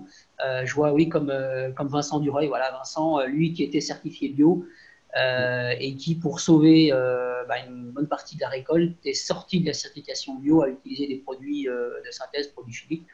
Donc, euh, moi, je suis pas, pas certifié bio, je le suis toujours pas. Donc, euh, bah, j'ai fait comme Vincent, j'ai mis un petit peu de produits chimiques, pour sauver la, sauver la récolte. Euh, donc, en fait, moi, en 2016, j'ai coupé le domaine en deux. Euh, sur la moitié, je suis resté en bio. Euh, j'ai fait des rendements de 10-15 hecto-hectares. Et sur la moitié, avec un peu de traitement chimique, je suis arrivé à 30-35 hecto-hectares. Voilà. Donc, voilà. Alors après, on sait très bien qu'en étant en bio, c'est un risque. Alors après, bah, il faut pouvoir le, il faut pouvoir l'assumer. Quand on est dans les grands crus, en côte de nuit, en vendant euh, des vins très très chers, on peut l'assumer. En côte chalonnaise, c'est un petit peu plus compliqué. Alors certains le font, hein, certains l'ont fait en 2016, mais voilà, ça demande euh, beaucoup d'efforts, beaucoup de moyens financiers. euh. Mais de toute façon, on va vers une, démarche, voilà, le plus respectueux possible de l'environnement. Voilà un petit peu le- l'esprit. Alors c'est vrai que là, du coup, euh, c'est un petit peu compliqué. On pourrait faire des, des petites vues dans les vignes, euh, travail, de choses, mais bon, là, il fait nuit et puis c'est compliqué d'avoir du wifi au milieu des vignes. Ouais. C'est vrai que ça peut être pas mal, ouais. Mais on pourrait, voilà, on pourrait un jour faire une petite session, euh, voilà, euh, montrer les vignes ou, ou sinon, je sais pas si je peux vous montrer des photos de vignes ou des choses. Ah ouais, ouais, non, carrément. Ça peut s'envisager. Ça, c'est vrai que ça serait top hein, pour avoir la partie un petit peu plus euh, bah, technique, hein, justement, de, la masterclass. Alors, euh, je remonte juste mon schéma rapidement pour aller juste au, bout de l'idée. Alors, je sais pas si là, il est lisible. J'essaye de bien viser la webcam. Là, ça doit être à peu près lisible. Euh, donc, le trait rouge, c'est un coteau. Attends, je regarde en même temps comme ça. Voilà. voilà. Donc, le facteur pluie, je leur dis parce que j'insiste dessus, c'est super important euh, ce serait un des effets les plus importants, enfin des, facteurs les plus importants de l'effet terroir. D'après Crespi, hein, pour ceux qui lisent un peu la littérature viticole, c'est euh, la, réserve d'eau du sol qui définit avant tout la qualité du raisin. Et du coup, alors là aussi, hein, désolé, voilà, c'est vraiment pour avoir un support. hein. Ça, c'est une courbe que j'ai faite sur laquelle j'ai écrit RU comme réserve utile, enfin c'est quantité d'eau dans le sol, on va dire. Voilà la quantité d'eau, elle peut augmenter. Et là, c'est concentration. Et le truc qu'on peut dire, c'est que quand il y a une réserve utile, c'est-à-dire quand il n'y a pas beaucoup d'eau dans le sol, il y a une concentration du raisin qui est plus importante en termes de tanin et de couleur. Et par contre, quand j'ai beaucoup d'eau dans le sol, la concentration a tendance à diminuer. Alors, qu'est-ce que ça veut dire ce schéma? Ça veut dire que quand déjà j'ai un coteau, je joue déjà sur ce facteur. Mais quand j'ai aussi des cailloux dans le sol, par exemple, si j'ai là j'ai dessiné des cailloux, hein, du coup, bon, je les ai fait euh, pour les explications de Stéphane, hein, donc c'est pas forcément bien dessiné, mais bon, là c'est des cailloux, et là les petits trucs qui sont là, c'est des petites particules fines en fait. Et donc les cailloux drainent l'eau, l'eau part en profondeur, alors que les sols qui sont plus lourds drainent moins l'eau. Et donc quand on a des gros cailloux, alors non seulement quand on a des gros cailloux, on peut concentrer les vins parce qu'il y a l'effet granulométrique qui accumule la chaleur, mais on draine l'eau et on a moins d'eau à disposition pour la vigne et ça joue directement sur le stress hydrique et une relation entre le stress hydrique et la concentration des raisins. Parenthèse complètement hors sujet, mais comme on, parlait un peu de ça, ça permet de compléter. Alors, euh, je continue à scroller. Hein, J'en ai fini la partie théorique. Alors, question de Cédric. L'influence méditerranéenne du climat joue-t-elle un rôle sur le profil gustatif des vins et de quelle manière? Peut-être en comparatif par rapport aux appellations voisines, Mâconnais et Côte de Beaune. Ouais, alors je, oh, réponds rapidement. Euh, oui, euh, l'influence méditerranéenne, on considère qu'elle joue un rôle. Quand on parle d'un climat sur ensemble d'une région, après on parle des influences. Donc effectivement, on a l'influence océanique de l'ouest, ouest et nord-ouest et méditerranéenne qui vient du sud. On considère qu'il y a un décalage dans la maturité des raisins, rien qu'entre la côte chalonnaise et puis la côte d'Or. Et on a aussi cette influence quand on parle du Mâconnais, on parle des, euh, des, vins vineux de la Bourgogne. Euh, vin vineux, ça veut dire simplement, quand on dit vin vineux, on fait référence au niveau d'alcool. Et si on fait référence au niveau d'alcool, on fait référence au sucre potentiel qu'on a dans le raisin. Et donc, éventuellement, une influence méditerranéenne. Donc oui, on peut avoir une implication. Et après, euh, sur le profil gustatif, si on le fait de manière très théorique, euh, là vous pouvez d'ailleurs, je pense que vous imaginez, hein, si on fait de manière très théorique, on peut dire sur le profil gustatif, si j'ai une influence méditerranéenne qui est plus marquée, alors je peux m'attendre à plus d'ensoleillement, voire plus de chaleur. L'ensoleillement joue sur le, sucre, donc sur l'alcool, et la chaleur joue sur la baisse d'acidité. On dit les chardonnays les plus acides au monde, c'est le chablisien. Et dans la Bourgogne, on dit que les, chardonnays les plus gras, c'est le mâconnais. Alors c'est pareil, hein, ça reste un repère. Hein. Euh, mais euh, à quoi c'est dû C'est principalement au climat. Je ne sais pas si Stéphane, tu as des remarques. voilà, pour parler du. Bon, le chardonnay est un cépage international, on trouve dans le monde entier, mais la finesse, la minéralité euh, du chardonnay, on l'a vraiment en Bourgogne, parce qu'on a, on a le climat qui va bien. les chardonnays du sud sont toujours plus riches, plus mûrs, par l'effet voilà, par l'effet de la chaleur, du soleil, du climat. Et euh, pour euh, différencier un petit peu, on va dire, les différentes côtes de, Bourgogne, entre Mâconnais, Côte Chalonnaise, Côte de Beaune, Côte de Nuit, euh, alors on avait des, différences de maturité, notamment au niveau date de vendange, où généralement le Mâconnais commençait, nous on commençait une semaine après, la Côte de Beaune une semaine après, la Côte de Nuit une semaine plus tard. Voilà, ça, on va dire, ça se suivait un petit peu. Aujourd'hui, un des effets du réchauffement climatique fait qu'on vendange pratiquement tous aux mêmes dates. Voilà. Euh, ça a gommé un petit peu les, euh, les différences parce qu'on a, euh, on a, on va dire, au niveau température moyenne, on va dire, nous, en côte chalonnaise, on a un degré peut-être de plus qu'au niveau de la côte de Beaune, côte de Nuit, qu'on est un tout petit peu plus au sud, mais cet écart se, réduit de plus en plus. voilà, donc maintenant, on a, on a, on va dire, un petit peu moins d'écart que par le passé. Et toi, Stéphane, par rapport à, au niveau d'alcool de tes vins, euh, depuis 92 ou en tout cas la fin des années 90 sur tes premières cuvées, est-ce que tu as ressenti une distinction? Est-ce que tu as, une vraie différence? Hmm. Oui, je dirais, euh, malheureusement, parce qu'on va arriver à des, points un petit peu, un petit peu trop élevés. Euh, sur le millésime 2009, on est donc en degré naturel, moi pour les bouteilles premier cru, entre 14,2 et 14,8, donc les degrés alcool assez élevés. Ah. avec des acidités qui sont assez correctes, mais on, reste quand même, on va être quand même sur des vins de plus en plus riches, de plus en plus mûrs, donc de moins en moins minéraux. Donc on va dire là, on perd un petit peu la minéralité légendaire du, chardonnay et on se rapproche de plus en plus des chardonnays du sud. sachant que si on parle du sud et de l'hémisphère sud, bah, eux, ça va devenir encore plus compliqué que nous parce que le, comme ils partaient déjà sur des températures très élevées ou sur des degrés d'alcool très élevés, bah, ça va être encore, encore plus élevé.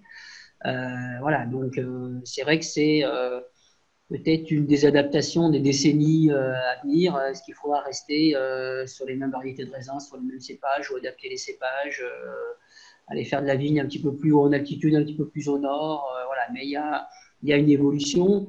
Et moi, je le vois voilà, depuis, depuis, un, depuis peu plus de 25 ans. Tous les 10-15 ans, on gagne un degré alcool dans les vins. Et si on parle un petit peu avec les plus anciens, euh, c'est vrai que dans les années 60-70, euh, ils ramassaient à 11, 11,5. Après, on ramassait à 12,5, 13. Maintenant, on ramasse plutôt à 13,5, 14 ou à 14,5. Euh, voilà. Et sachant que, euh, alors des fois on dit, il oh, bah, faudrait manger un petit peu plus tôt pour avoir moins d'alcool. Mais il y a la question de la maturité, maturité globale. Il n'y a pas que l'alcool, il y a l'acidité. Voilà, c'est pas en vendangeant au début août, euh, on aura certes moins d'alcool, mais euh, les raisins seront pas mûrs pour autant et on n'aura pas des vins de, de bonne qualité. il, faut, il faut faire un équilibre, mais c'est vrai que ces équilibres sont un peu modifiés par le, par le réchauffement. Et Stéphane, tu constates aussi du coup que les notes minérales euh, sont plus liées à la, à la fraîcheur du climat?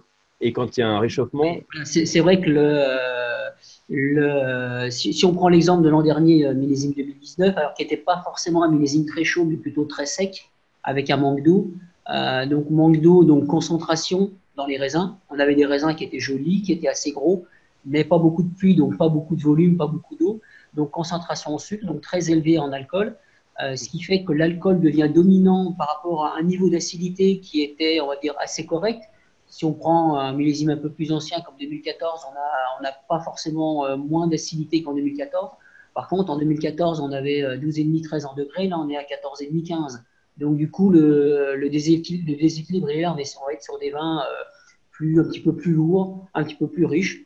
Alors, il y a un côté sympa, c'est parce que c'est des vins qui vont être euh, plus faciles à boire jeunes, parce qu'ils sont ouverts tout de suite. Il y a le côté mûr, le côté riche. Euh, mais c'est vrai qu'on a un petit peu moins, un petit peu moins le côté tendu, minéral. Mmh. Ouais, complètement. D'ailleurs, attends, je vais partager. Attends, je vais juste partager l'écran aussi pour montrer le. Voilà. Tac pas partager, arrêtez de partager l'écran, je vous montre ça. Euh, ça, c'est ce qu'on commente à l'instant. Donc, ça, c'est les maturités qu'on a dans la baie de raisin. Euh, ce que j'ai fait en rouge, attendez, je vais regarder en même temps. Ici, c'est le, donc le sucre, acidité. Donc, facteur principal qui joue sur le sucre, c'est la photosynthèse, donc le soleil. Sur l'acidité, c'est lié à la température, même si les, les, deux sont quand même corrélés.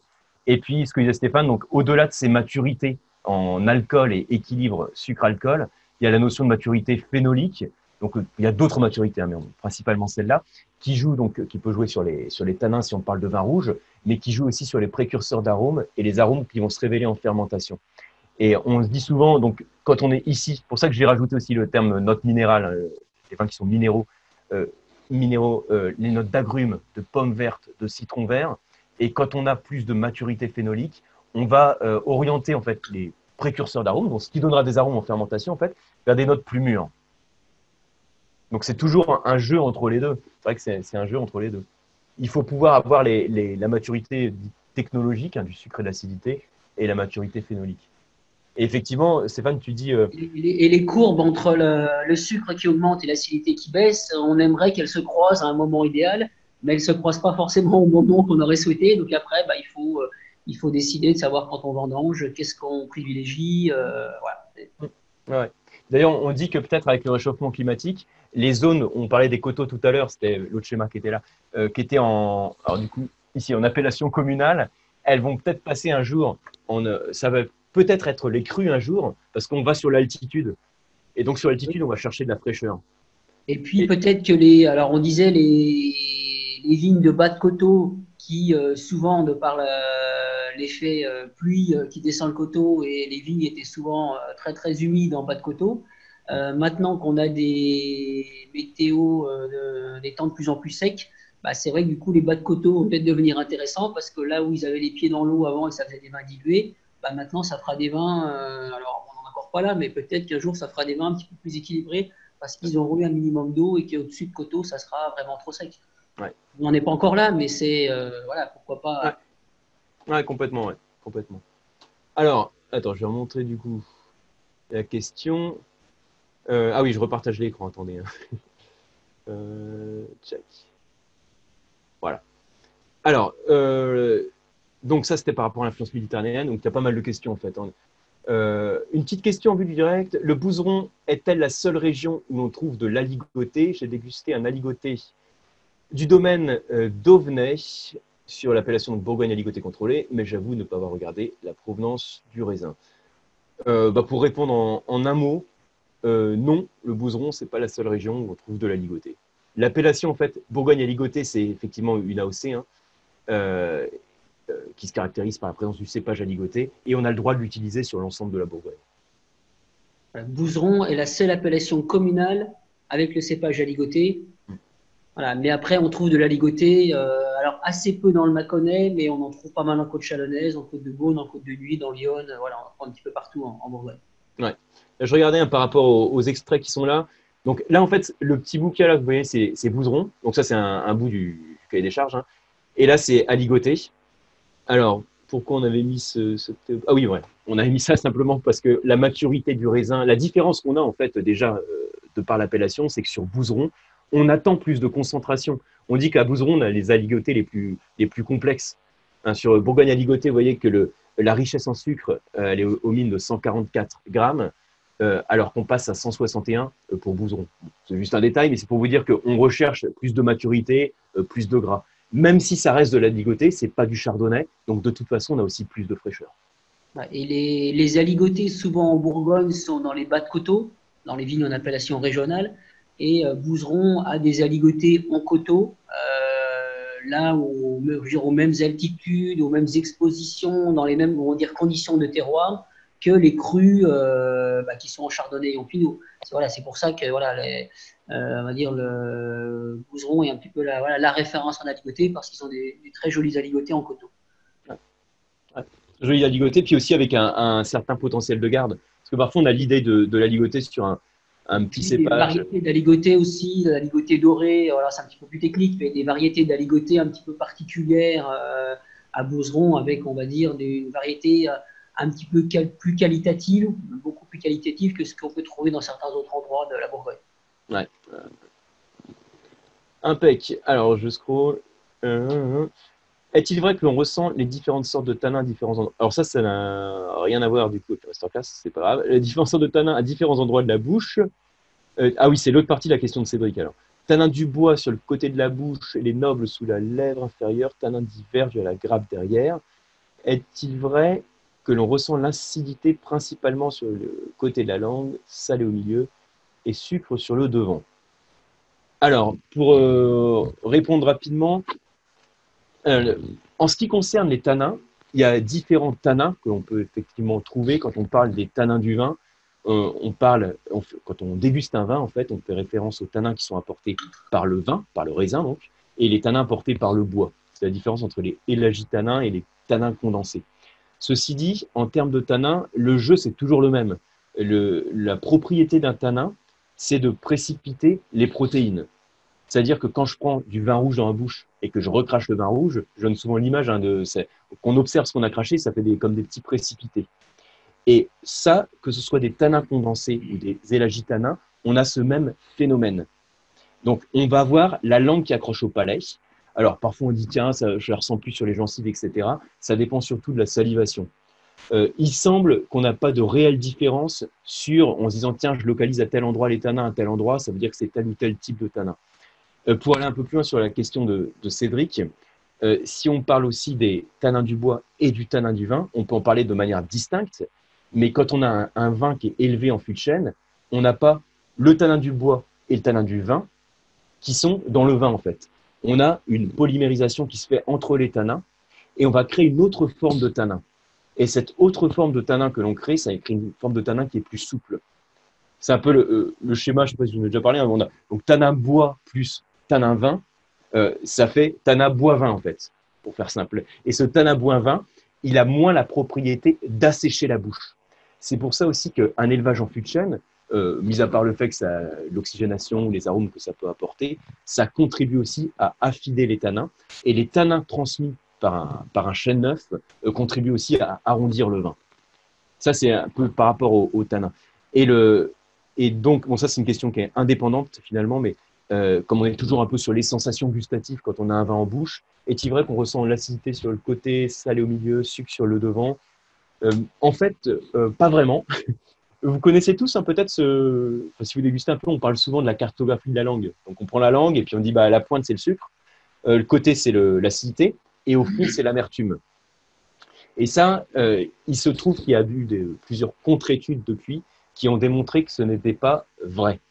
Euh, c'est parti, alors c'est vieux, hein, ça du début du, enfin, début du siècle dernier, donc 1900-1901, c'était une thèse allemande qui avait été faite et qui avait été mal interprétée et mal traduite dans les années 40. Et à partir de ce moment-là, on s'était dit, bah, euh, la langue, elle a des zones de papilles gustatives qui sont spécialisées sur des saveurs. Or, il se trouve que si vous mettez un peu de sucre sur le bout de la langue, ou sur le milieu de la langue, ou sur les côtés, vous allez percevoir une salivation et la saveur sucrée. Ça veut dire qu'on a des papilles qui sont finalement euh, euh, multifonctions. Quoi. Elles peuvent repérer les différentes saveurs. Par contre, euh, il y a un truc euh, qui est vrai. je crois que j'en ai parlé il n'y a pas longtemps sur le, son de dégustateur, sur, les, sur la, la perception des saveurs. Il y a des saveurs qu'on perçoit plus rapidement que d'autres. L'acidité, on la perçoit plus rapidement que le sucre, lui-même perçu plus rapidement que l'amertume. Et le terme technique qu'on utilise, enfin, moi je dis, on peut dire c'est le retard dans la perception des saveurs, on parle de temporalité des saveurs.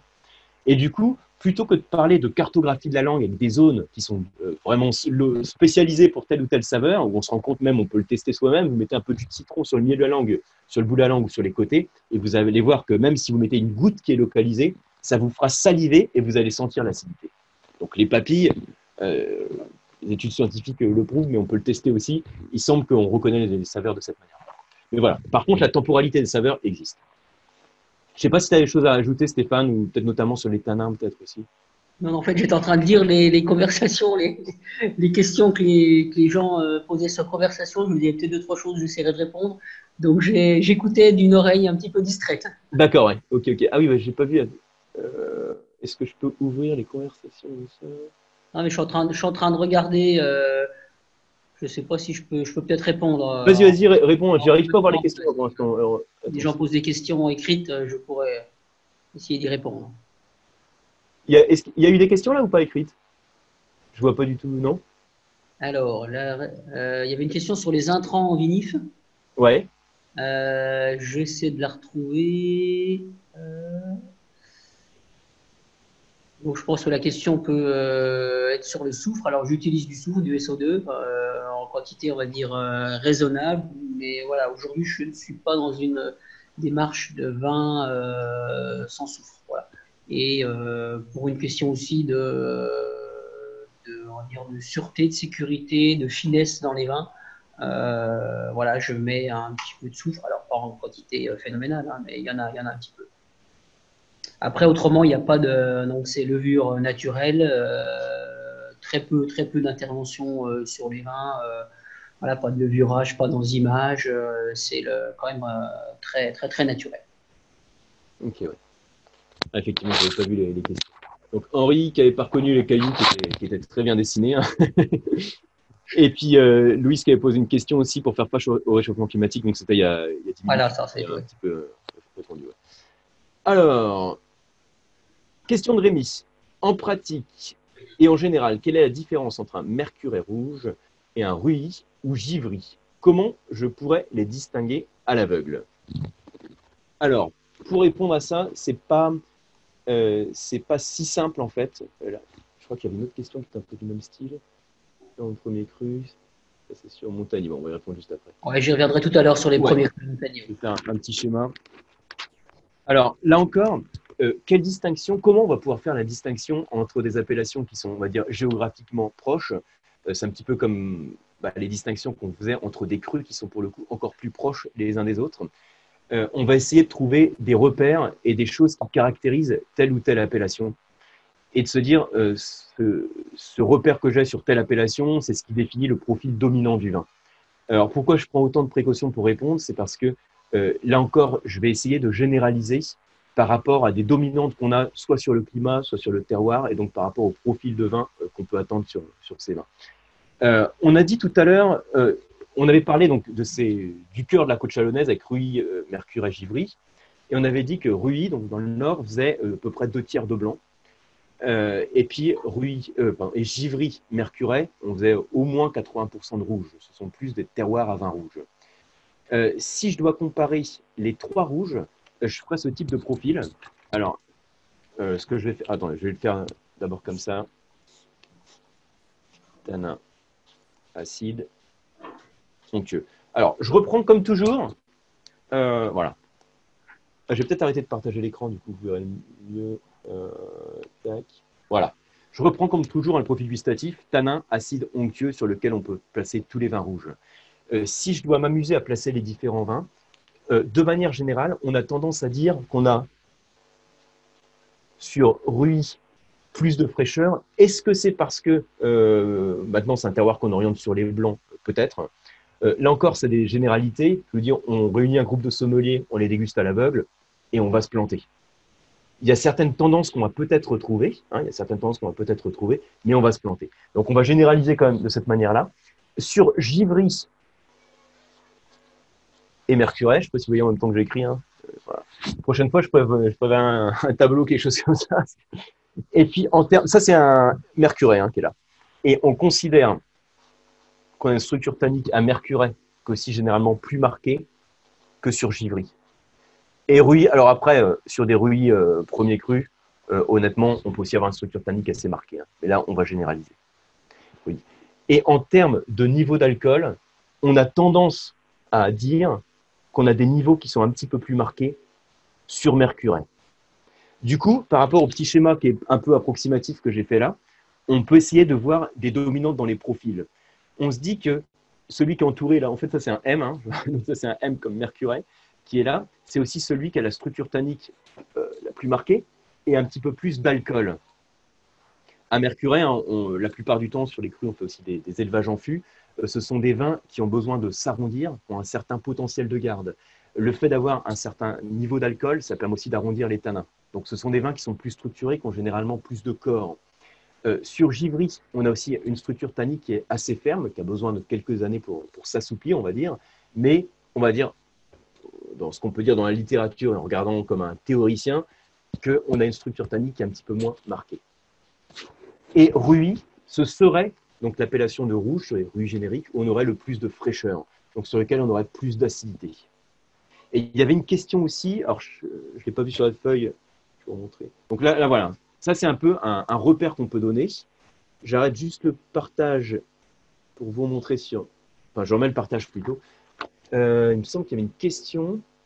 Les premiers crus à Montagny, non? Ouais, alors il y avait un autre. Non, ah après c'est tout donc. Euh, bah, alors j'ai vu de passer une question, j'ai peut-être pas copié-collé. Alors, euh, il y a une question qui avait été envoyée, je ne sais plus si c'était Fabien peut-être, je sais pas si Fabien est là, mais c'était sur le Mercuret on disait que dans la dégustation sur la masterclass, euh, il percevait pas un niveau, il percevait sur le mercuret et givry un niveau de tanin qui était bien présent, mais il percevait pas forcément plus de tanin sur le mercuret que sur le givry. Bon, j'espère que vous avez suivi la masterclass parce que c'est un peu de trucs un peu précis. Et euh, en fait, l'idée, c'est que dans le vin, c'est toujours une question d'équilibre. On avait une structure tannique qui est un petit peu plus marquée dans notre mercuret, mais on avait aussi un niveau d'alcool et de gras qui était plus présent. Et comme toujours, hein, c'est toujours la même chose, euh, c'est un équilibre. Le tanin est équilibré par l'onctuosité. L'onctuosité, c'est le gras, c'est l'alcool, c'est une salivation grasse qui enveloppe les tanins qui assèchent. Alors que l'équilibre ne se fait pas entre les tanins et l'acidité. Au contraire, les tanins et l'acidité, on accentue le côté austère du vin. Les tanins liés à l'acidité créent de l'amertume. Même, on peut avoir des tanins qui ne sont pas forcément verts en termes de, de degré de maturité des tanins, mais c'est plus c'est plus difficile. On a besoin de faire vieillir le vin, on a besoin qu'il s'affine. Alors que quand on a de l'alcool, on enveloppe les tanins. C'est toujours, je le présente de cette manière-là en disant, euh, les tanins qui sont en haut, ils assèchent, l'onctuosité chauffe et l'acidité rafraîchit. Et bien, ce qui assèche est en fait équilibré par le gras. Bon, j'espère que c'est à peu près, euh, voilà. En tout cas, c'était pour répondre à la question de Rémi. Euh, entre des profils gustatifs, si on veut s'amuser à dresser des profils gustatifs sur des régions. Et c'est passionnant à faire. Hein. Après, moi, je dis, on va dire peut-être en tant que formateur, toi, Stéphane, ça te ferait peut-être euh, plus rigoler parfois, on va dire, d'aller aussi loin sur ce type de, profil. Mais c'est hyper intéressant parce que ça oblige aussi à voir quels sont les, facteurs dominants sur le climat, sur le terroir qui impactent le profil des vins. Donc quand on déguste, c'est des choses qui sont, assez passionnantes. Alors, euh, et l'autre question, ça c'est pour toi, Stéphane. Question d'Alexa. Une question par rapport au premier cru de Montagny. J'ai remarqué qu'il y a énormément de premiers crus par rapport au nombre d'hectares et surtout par rapport à d'autres communes. Est-ce que tous ces premiers crus restent qualitatifs? Bien sûr. Euh, donc oui, effectivement, en Montagny, on a beaucoup de premiers crus. Euh, aujourd'hui, il y a un petit peu plus de 60% de la production qui est en premier cru, donc un peu moins de 40 en village. Alors que souvent, c'est plutôt l'inverse. Hein. Euh, sur la majorité des autres appellations de Bourgogne, on a une majorité de villages et un petit peu de premiers crus. Alors pourquoi on a beaucoup de premiers crus? Parce qu'on est le plus beau vignoble de Bourgogne et donc du monde, hein, bien sûr. Euh, plus sérieusement, il y a une question, euh, voilà, euh, c'est une question un petit peu historique. Seconde Guerre mondiale, il y avait un camp allemand à Montagny, juste au-dessus de Montagny, et les Allemands réquisitionnaient les vignes, mais ne réquisitionnaient pas les premiers crus. Alors pourquoi? J'en sais rien. Donc tout le vignoble a été classé en premier cru pour éviter les réquisitions. Euh, voilà. Et puis, après-guerre, euh, bah, voilà, on s'est retrouvé avec une délimitation de l'appellation Montagny, euh, potentiellement tout en premier cru. Et il y avait quand même une petite différence entre Montagny Village et Montagny Premier Cru.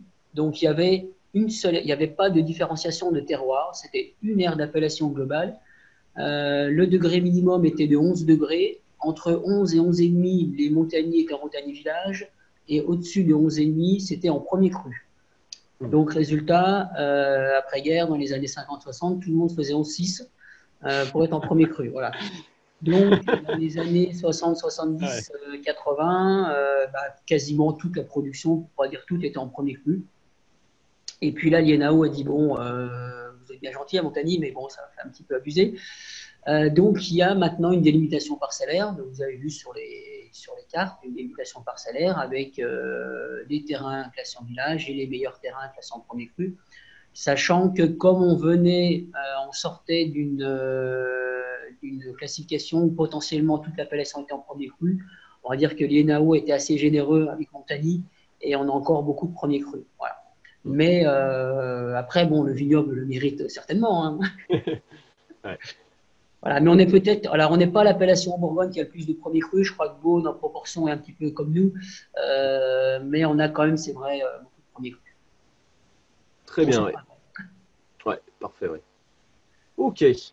Et après, donc, on a la, dernière question. Euh, question donc sur le potentiel de garde des grands vins blancs secs, notamment les chardonnays de la côte chalonnaise. On sait que l'on peut garder un grand rouge jusqu'à 15-20 ans mais quel est le potentiel de garde d'un grand vin blanc? Par exemple, le premier cru, grand cru de Bourgogne, y a-t-il des vins blancs qui se gardent plus de 10 ans? Une question également sur la malolactique. En dehors de Chablis, est-ce que tous les producteurs de Bourgogne blanc la pratiquent? Et d'ailleurs, comment peut-on l'en empêcher? Alors, pour répondre, euh, pour répondre à cette première partie, euh, oui, il y a des grands blancs qui se gardent sans problème euh, plus de 10 ans. C'est chez Stéphane déjà. Mais clairement, clairement. Quand on parle du potentiel de garde d'un vin, on parle toujours de quelques facteurs clés qui font que le vin il tient au cours du temps. Et ces quelques facteurs clés, vous les connaissez sûrement, hein, quand on parle de rouge, euh, on parle des tanins, mais on parle également d'acidité qu'on a dans les blancs, et on parle aussi des arômes. Et il faut, en fait, on peut dire que acidité tanin, c'est ce qui permet au vin de tenir au cours du temps, hein, c'est ce qui permet de l'empêcher de, de s'oxyder. L'oxygène, c'est ce qui fait vieillir le vin, ce qui fait l'évoluer et les tanins, l'acidité permettent en fait de, le faire évoluer plus lentement. Et ensuite, il faut qu'il y ait quelque chose à faire vieillir. Si on a un vin qui est seulement acide ou qui a seulement une forte structure tannique, ce ne sera pas forcément non plus un vin qui sera qualifié comme un grand vin de garde. Et ce quelque chose à faire vieillir, c'est surtout au niveau donc, des arômes, donc en termes olfactifs, euh, qu'on va, qu'on va l'identifier. Il faut qu'il y ait une certaine concentration et une certaine complexité en termes d'arômes. L'idée, hein, c'est pas de se dire que euh, un vin euh, on va dire qu'il n'est pas, pas top, va devenir top en vieillissant. Euh, à la base, on a un vin qui a un potentiel, et ce potentiel, on le perçoit. Et c'est-à-dire que si je reprends ce que j'avais fait tout à l'heure sur le, petit schéma, euh, j'arrête le partage pour vous montrer le schéma en, plus grand du coup. Si je reprends, ce, je reprends ça, euh, quand on a un vin qui a un potentiel de garde, on peut imaginer, alors si on est sur du rouge, hein, qu'on a le tanin qui est marqué, l'acidité, l'acidité ici qui est, qui est marquée, et puis l'onctuosité qui a un certain niveau. Mais quand on est dans la, dans la jeunesse du vin, le tanin et l'acidité, c'est pas ce qui rend le vin agréable en bouche. Ça le rend austère et dur. Ce sont des vins qui demandent à vieillir. Euh, typiquement, un jeune Cabernet Sauvignon du, Haut-Médoc, euh, c'est des cépages qui apportent du tanin et de l'acidité. Donc, ils ont besoin de vieillir et en vieillissant, euh, ce qui se passe, donc on a les tanins qui polymérisent, donc ils deviennent moins marqués, plus fondus. l'acidité qui va, on va perdre en fraîcheur, on va dire. Et donc, le vin, on, perçoit plus d'onctuosité de gras.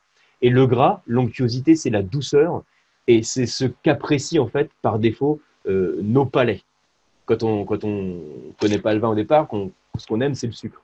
On mange du sucre, l'acidité, l'amertume, on y passe après quand on quand on, a, on habitue son palais, on va dire. Donc voilà, ça c'est. Attends, je reprends juste la question du coup. Euh, voilà. Donc euh, par rapport à ça, on peut avoir une structure de vin blanc qui va être sur un niveau de fraîcheur important, donc je pris les tanins, et une complexité, une concentration en termes d'arômes qui va lui conférer un potentiel de garde. Et on a des vrais potentiels de garde sur plusieurs décennies aussi sur, sur des blancs. Je ne sais pas ce que tu peux rajouter, Stéphane, par rapport à la, garde aussi, qui concerne tes vins notamment. Oui, alors c'est vrai que c'est toujours euh, compliqué de donner euh, un chiffre, de dire euh, les Montagny ou les Rio, les Mercurés vont se garder 3 ans, 5 ans, 6 ans, 7 ans, 10 ans. Voilà, mm. c'est vrai que d'un millésime à l'autre, d'une cuvée à l'autre, on peut avoir aussi des différences. Mais, euh, mais bon, on dire pour, euh, pour schématiser un petit peu, euh, on a en côte chalonnaise des vins qui ont des beaux potentiels de garde. Alors, traditionnellement, on disait les vins de la côte chalonnaise sont à boire plus jeunes que les vins de Côte d'Or, de Côte de de Côte de Nuit. Mais en côte chalonnaise, on a aussi des vins qui vont, qui vont garder 10-15 ans. Alors, tous les vins ne se garderont pas 10-15 ans, mais on peut, on peut les garder aussi quelques années. Ah ouais. Puis après, le, notre facteur de garde, parce qu'il y, y, a le vin, ça c'est les facteurs qui, qui, permettent au vin de vieillir. Et puis après, c'est le. Il y a la conservation ensuite. Voilà, il, y il, y a le, vin au départ, euh, les qualités euh, intrinsèques du vin au départ. Et puis après, le mode de conservation qui euh, a aussi beaucoup d'importance. Et euh, ça, c'est vrai que voilà, on, tout le monde ne peut pas maîtriser, on va dire, au top la conservation. C'est pas toujours, on n'a pas tous la chance d'avoir des caves à bonne température, à bonne hygrométrie. Euh, voilà, il y a le transport qui aussi peut fatiguer les vins. Euh, voilà, il y a pas mal de choses qui rentrent en compte. Ouais, c'est clair, c'est clair. Sur le potentiel de garde, ça vous le connaissez par cœur. Ça, c'est les, les, courbes en cloche. Je le, fais, je fais, tout le temps pratiquement quand on parle de, la garde d'un vin. Euh, on peut imaginer que la courbe bleue qui est au-dessus, par exemple, ça c'est le vin de garde, ça c'est la, ça c'est la qualité en ordonnée, là c'est le temps. Donc le vin bleu, enfin la courbe bleue du dessus, c'est un vin de garde, et ça, c'est un vin qui a moins de garde, mais ça peut être également le même vin qui a des conditions de conservation différentes. Si on a une cave qui est trop chaude, ou une hygrométrie qui n'est pas adaptée, euh, de la lumière, etc., on accélère le vieillissement du vin. Et le truc aussi, c'est le réflexe, c'est pas de se dire bon bah c'est top, j'ai un grand vin de garde, je le mets dans une cave qui est pas top, qui est pas terrible, et du coup il va s'ouvrir plus vite, il va évoluer plus vite, et je vais pouvoir le déguster plus vite. Mais le problème de raisonner comme ça, c'est que quand on vieillit vite, on n'a on a, on, pas en fait le même niveau d'apogée. C'est ça le truc. Quand on vieillit vite, on n'a pas le même niveau d'apogée. Euh, je dis la, phrase clé, c'est toujours qui vieillit bien, euh, qui vieillit lentement, pardon, vieillit bien. Donc, il faut pouvoir ralentir la maturité pour atteindre euh, le niveau d'apogée qui correspond au potentiel du vin. Et ensuite, bah, peut-être plus pour, pour toi, Stéphane, une question, enfin, comme c'est plus sur le, la, Alors, la, de la malo on appelle la malo. Donc la, alors on dit fermentation malolactique, c'est pas vraiment une fermentation, c'est plus une dégradation euh, euh, d'acide. Donc c'est peut-être un petit peu technique, mais c'est euh, l'acide malique qui est présent naturellement dans les raisins qui se dégrade en acide lactique. Alors en fait, en clair, c'est un petit peu une désacidification. On perd de l'acidité dans le vin. Donc c'est quelque chose qui se produit naturellement. Qui se fait systématiquement en Bourgogne. On va dire dans 99,99% des cas, on fait euh, ce qu'on appelle la malo, donc la, malo lactique. alors maintenant, on a de moins en moins d'acide en général dans les vins, réchauffement climatique, et de moins en moins d'acide malique aussi. Donc, on va dire que la malolactique a un petit peu moins d'importance aujourd'hui qu'elle en avait il y a 20 ou 30 ans. Il y a 20 ou 30 ans, c'était vraiment important de faire la malo parce que si on, avait, si on avait des vins qui étaient très acides, très verts, aujourd'hui, honnêtement, on ne ferait pas la malo, ça ne changerait pas grand-chose. par contre, comment l'empêcher? C'est difficile, c'est quelque chose de naturel. le meilleur moyen de l'empêcher, c'est au soufre, au SO2, voilà, au soufre.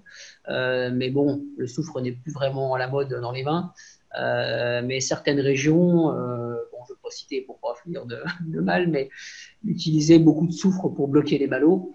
Et euh, bah, c'est vrai que ça un peu, euh, faire un peu mal au crâne aussi, euh, l'excès, de soufre. Hmm. Hmm, hmm. ouais. c'est le principe. sur la malolactique, le repère qu'on donne en général, c'est que sur les rouges, on la pratique, on fait ce type de désacidification parce que ça correspond aussi à une stabilisation microbienne. Ce truc, en fait, le, l'acide malique, c'est ça le truc, hein, la, bactérie lactique. Alors, comme disait Stéphane, c'est, n'est pas de la levure, du coup, c'est pas une fermentation levurienne, c'est, la bactérie qui transforme euh, malique en lactique. Et euh, nous, en tant que dégustateurs, quand on a de l'acide lactique, c'est moins acide, on perçoit moins d'acidité en bouche. Euh, il se trouve que l'acide malique est plus vulnérable aux bactéries. Donc, le fait de l'éliminer dans la malolactique, parce qu'on l'enlève pour en mettre de la lactique, ça permet d'avoir moins d'attaques de bactéries. Pour ça, c'est aussi une forme de désacidification. J'ai une remarque de quelqu'un ou de, Nicolas, je ne sais pas s'il est là, qui disait euh, c'est curieux que euh, sur, le, la malie, quand on fait la malolactique, on perd de l'acidité. Donc, on devrait moins bien conserver le vin, puisque l'acidité, c'est un facteur de conservation. Mais là, ce que l'on fait, en fait, c'est une stabilisation microbienne pour éviter les attaques de bactéries, etc., qui peuvent altérer le vin. Et puis, enfin, moi, mon avis de, vinificateur, il vaut mieux que la malolactique se fasse en cuve maîtrisée que euh, plus tard euh, dans l'élevage, euh, dans l'évolution du vin en bouteille avec des risques voilà, de, déviance un petit peu en bouteille. Ouais, ouais, c'est clair. Ça stabilise le vin aussi. Ouais. Donc voilà pour les, différentes questions. Bon, on a pas mal débordé. J'avais estimé à peu près une heure. On a fait, un, peu plus, mais bon, c'est pas grave. Hein. ça a permis de, répondre aux différentes questions. Alors, est-ce que ça, ça va? Vous avez apprécié ce type de format? Pour tous, ouais Bon, super. Impec. Euh, je pense, euh, l'idée, ça serait d'en refaire d'autres et ça serait pas mal, c'est vrai, de pouvoir en faire en, journée, donc peut-être, je sais pas, le week-end aussi, pour euh, aller un peu à la vigne. Ça permet d'avoir un peu le côté, pratique.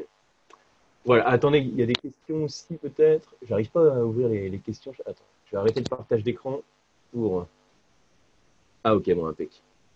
Bah, merci à tous, en tout cas. Merci à tous pour vos, pour vos remarques, pour vos commentaires.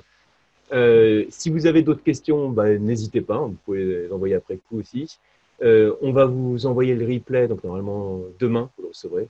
Merci à tout le monde qui n'a pas, pu, pas pu participer. Euh, merci beaucoup Stéphane aussi hein, d'être venu, c'est super.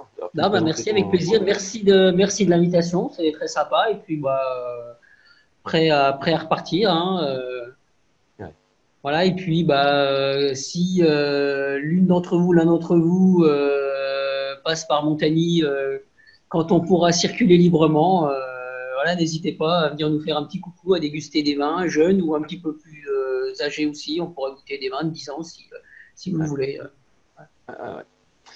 Bah, merci beaucoup en tout cas. Merci beaucoup à tous. Je vous souhaite une bonne soirée, bon courage hein, pour cette, cette période de, confinement. Hein.